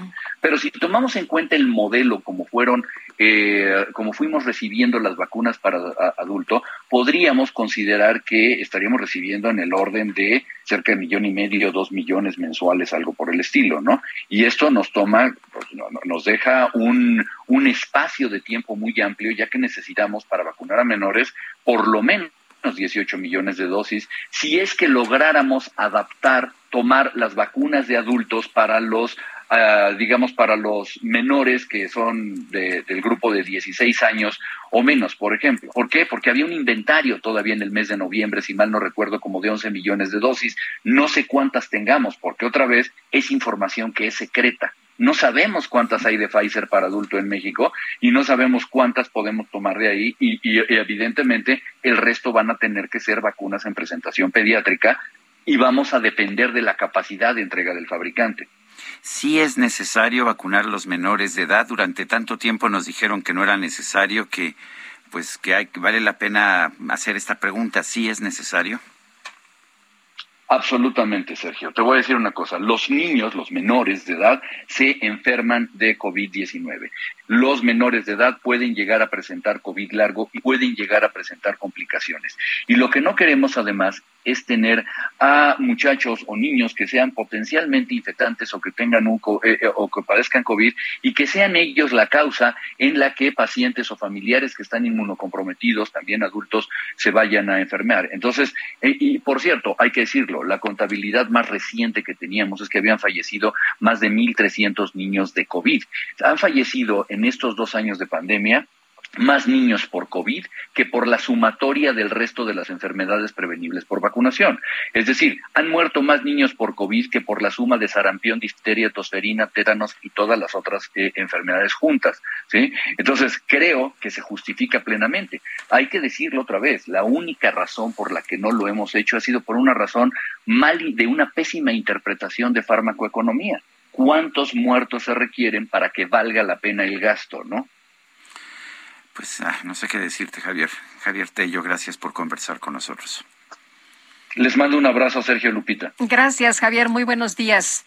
Ay, que por cierto... ¿Cuántas, ¿Cuántas muertes de niños se requieren para que valga la pena el gasto? Y además nos dijeron, Sergio, que no se enfermaban, nos dijeron que, que, no, se, que no se morían. 1.300 niños muertos por COVID.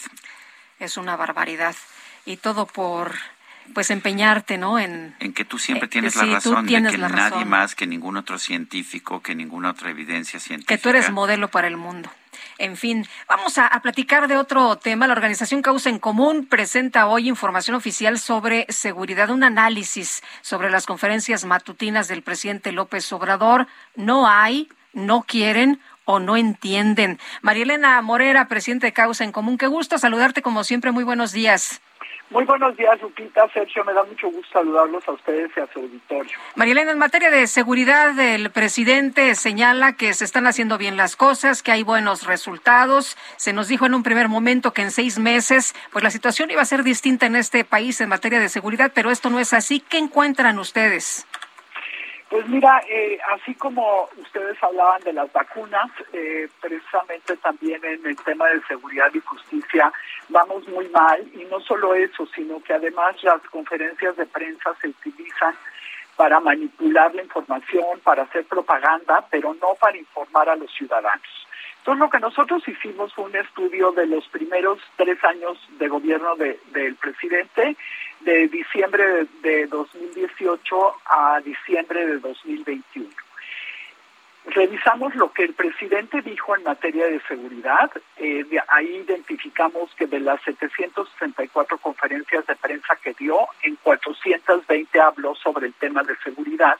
Y entonces nos enfocamos a hacer preguntas de transparencia a las instituciones que tienen que ver con el tema de seguridad, ya sea que ellos hayan hecho las declaraciones, por ejemplo, el, general, el secretario de la Sedena o el de Marina o el de seguridad o la secretaria de Seguridad y Protección Ciudadana o el mismo presidente.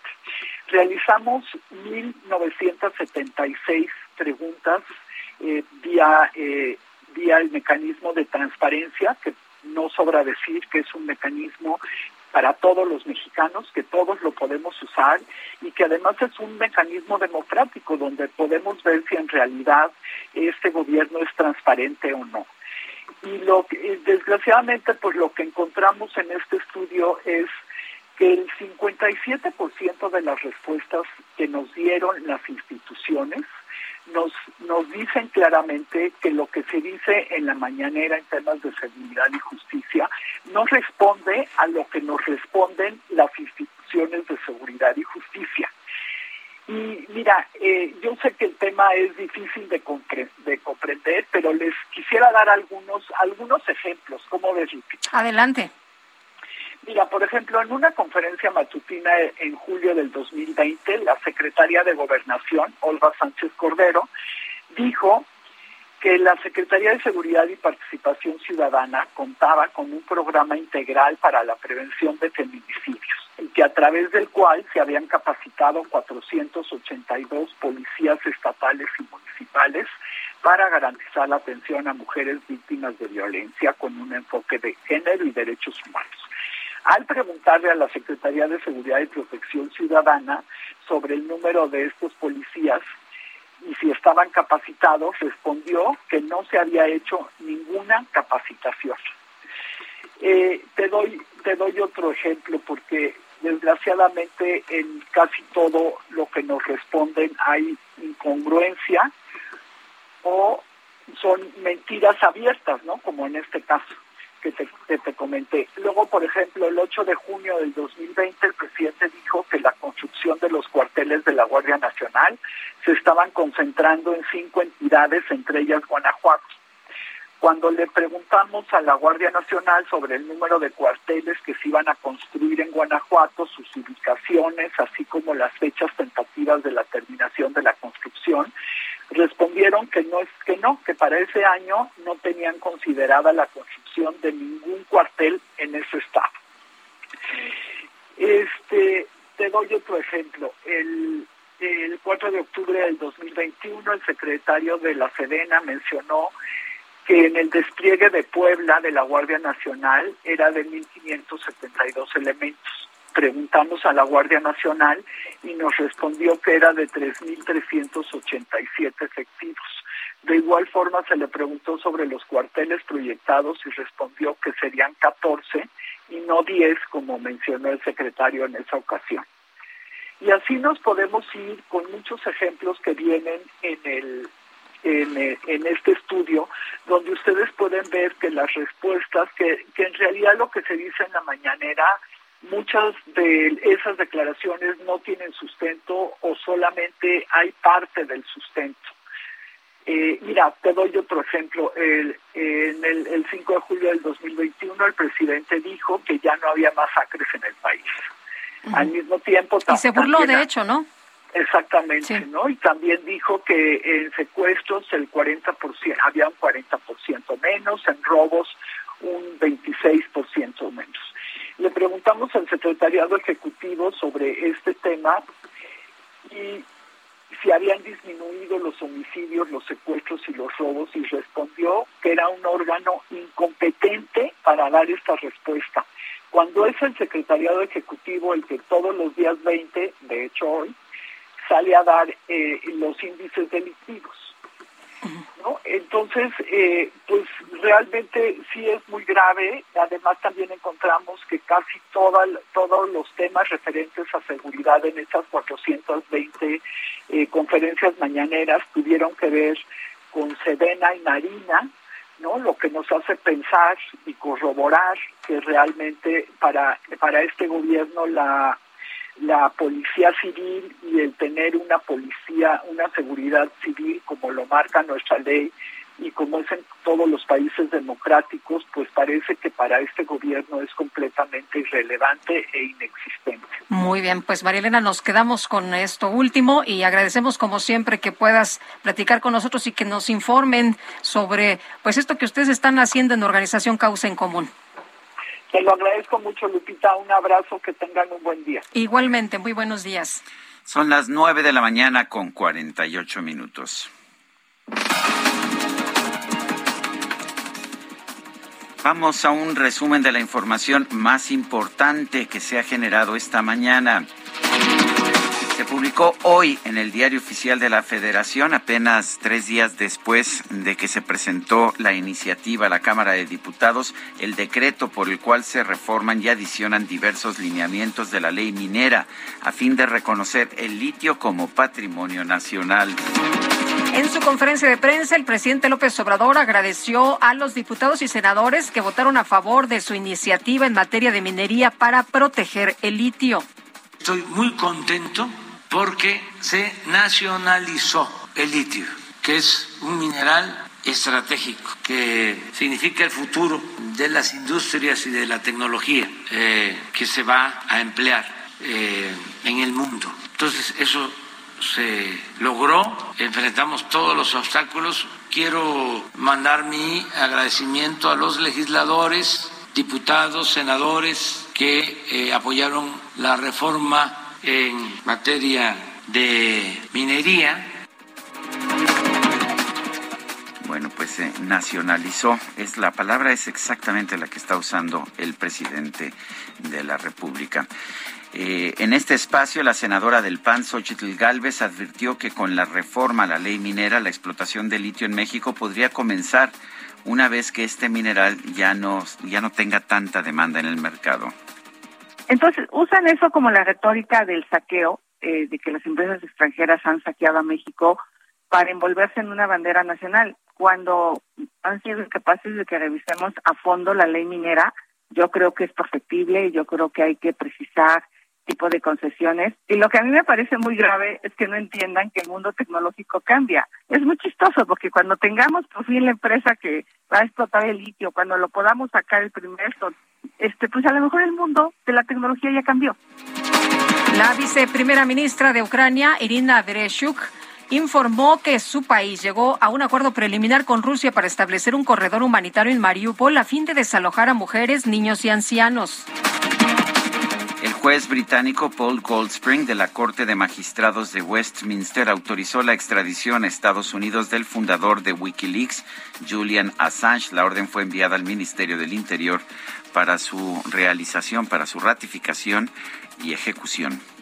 Los gobiernos de Estados Unidos y Cuba anunciaron que mañana se van a reunir representantes de ambos países en la ciudad de Washington para llevar a cabo una nueva ronda de conversaciones migratorias.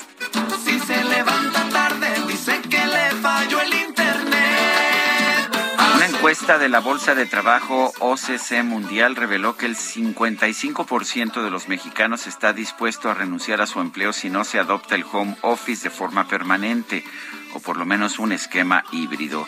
El 24% no descarta buscar un empleo con esquemas más flexibles, mientras que solo 21% el sector de mayor edad mostró desinterés por el teletrabajo. Hoy entraba a las 8 y hasta las 9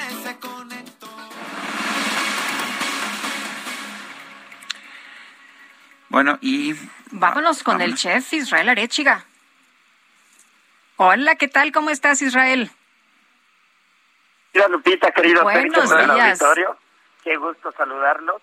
Pues les quiero platicar que hoy, 20 de abril, vamos a celebrar mundialmente a una de las frutas que mejor se han adaptado a este país, que mejor se han adaptado a este continente, pero que por curioso que parezca, porque muchos de nosotros en algún momento creímos que era de origen americano, no, es de origen de- del sudeste asiático y estamos hablando del plátano. Que el plátano, nada más para que se den una idea, es el cuarto producto agrícola más grande y el cuarto alimento más consumido en el mundo, solo por detrás del trigo, del arroz y del maíz. Y el origen es muy curioso, ya que hace 5.000 años aproximadamente se cultivaba tanto en la India como en Asia. Posteriormente, con el imperio árabe que se empieza a extender y empieza a llegar a la península ibérica, por ahí del año 650, se lleva el plátano a toda la cuenca del Mediterráneo y posteriormente se expande a África, donde tiene muy buena aceptación y donde por el clima que hay en muchos países se empieza a dar de manera eh, muy abundante. Posteriormente son los portugueses quienes lo llevan a las Islas Canarias y ya se extiende por un lado a Brasil, que es uno de los principales productores de plátano a nivel mundial, y a México y a todo Centroamérica. Posteriormente ya se empieza, se empieza a explotar como tal y entre los datos curiosos que tenemos es que hay muchas variedades que se cultivan en México, ocho en particular, el dominico, el valery, el pera, el manzano, el morado, el macho y el tabasco. Y entre los datos más curiosos que tenemos es que el plátano tabasco no es en Tabasco donde tiene la mayor producción, sino es en Manzanillo, Colima. Y en Tabasco vamos a tener que el valery es el plátano más plantado. Entre también los datos curiosos que tenemos es que es una planta que una, una vez que se siembra, a los 10 meses ya tenemos fruto y es una de las frutas más ricas. Les mando un fuerte abrazo y nos escuchamos el día de mañana, que el tiempo se nos quedó cortito. Muy bien, Israel, muchas gracias. Buenos días. Un fuerte abrazo. Hasta luego. Plátano macho con leche de estar bien dulce. Mmm, qué rico. Bueno, se, se nos acabó el tiempo, Vámonos, Guadalupe. pásenla bien. Va- Vamos, nos escuchamos mañana en punto de las 7 de la mañana. Hasta entonces, gracias de todo corazón. Isto lhe trouxer saudades minhas, a culpa é sua.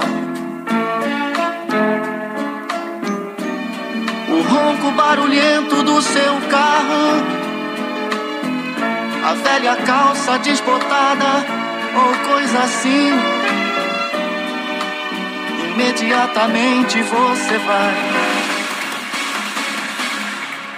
Heraldo Media Group presentó Sergio Sarmiento y Lupita Juárez por El Heraldo Radio.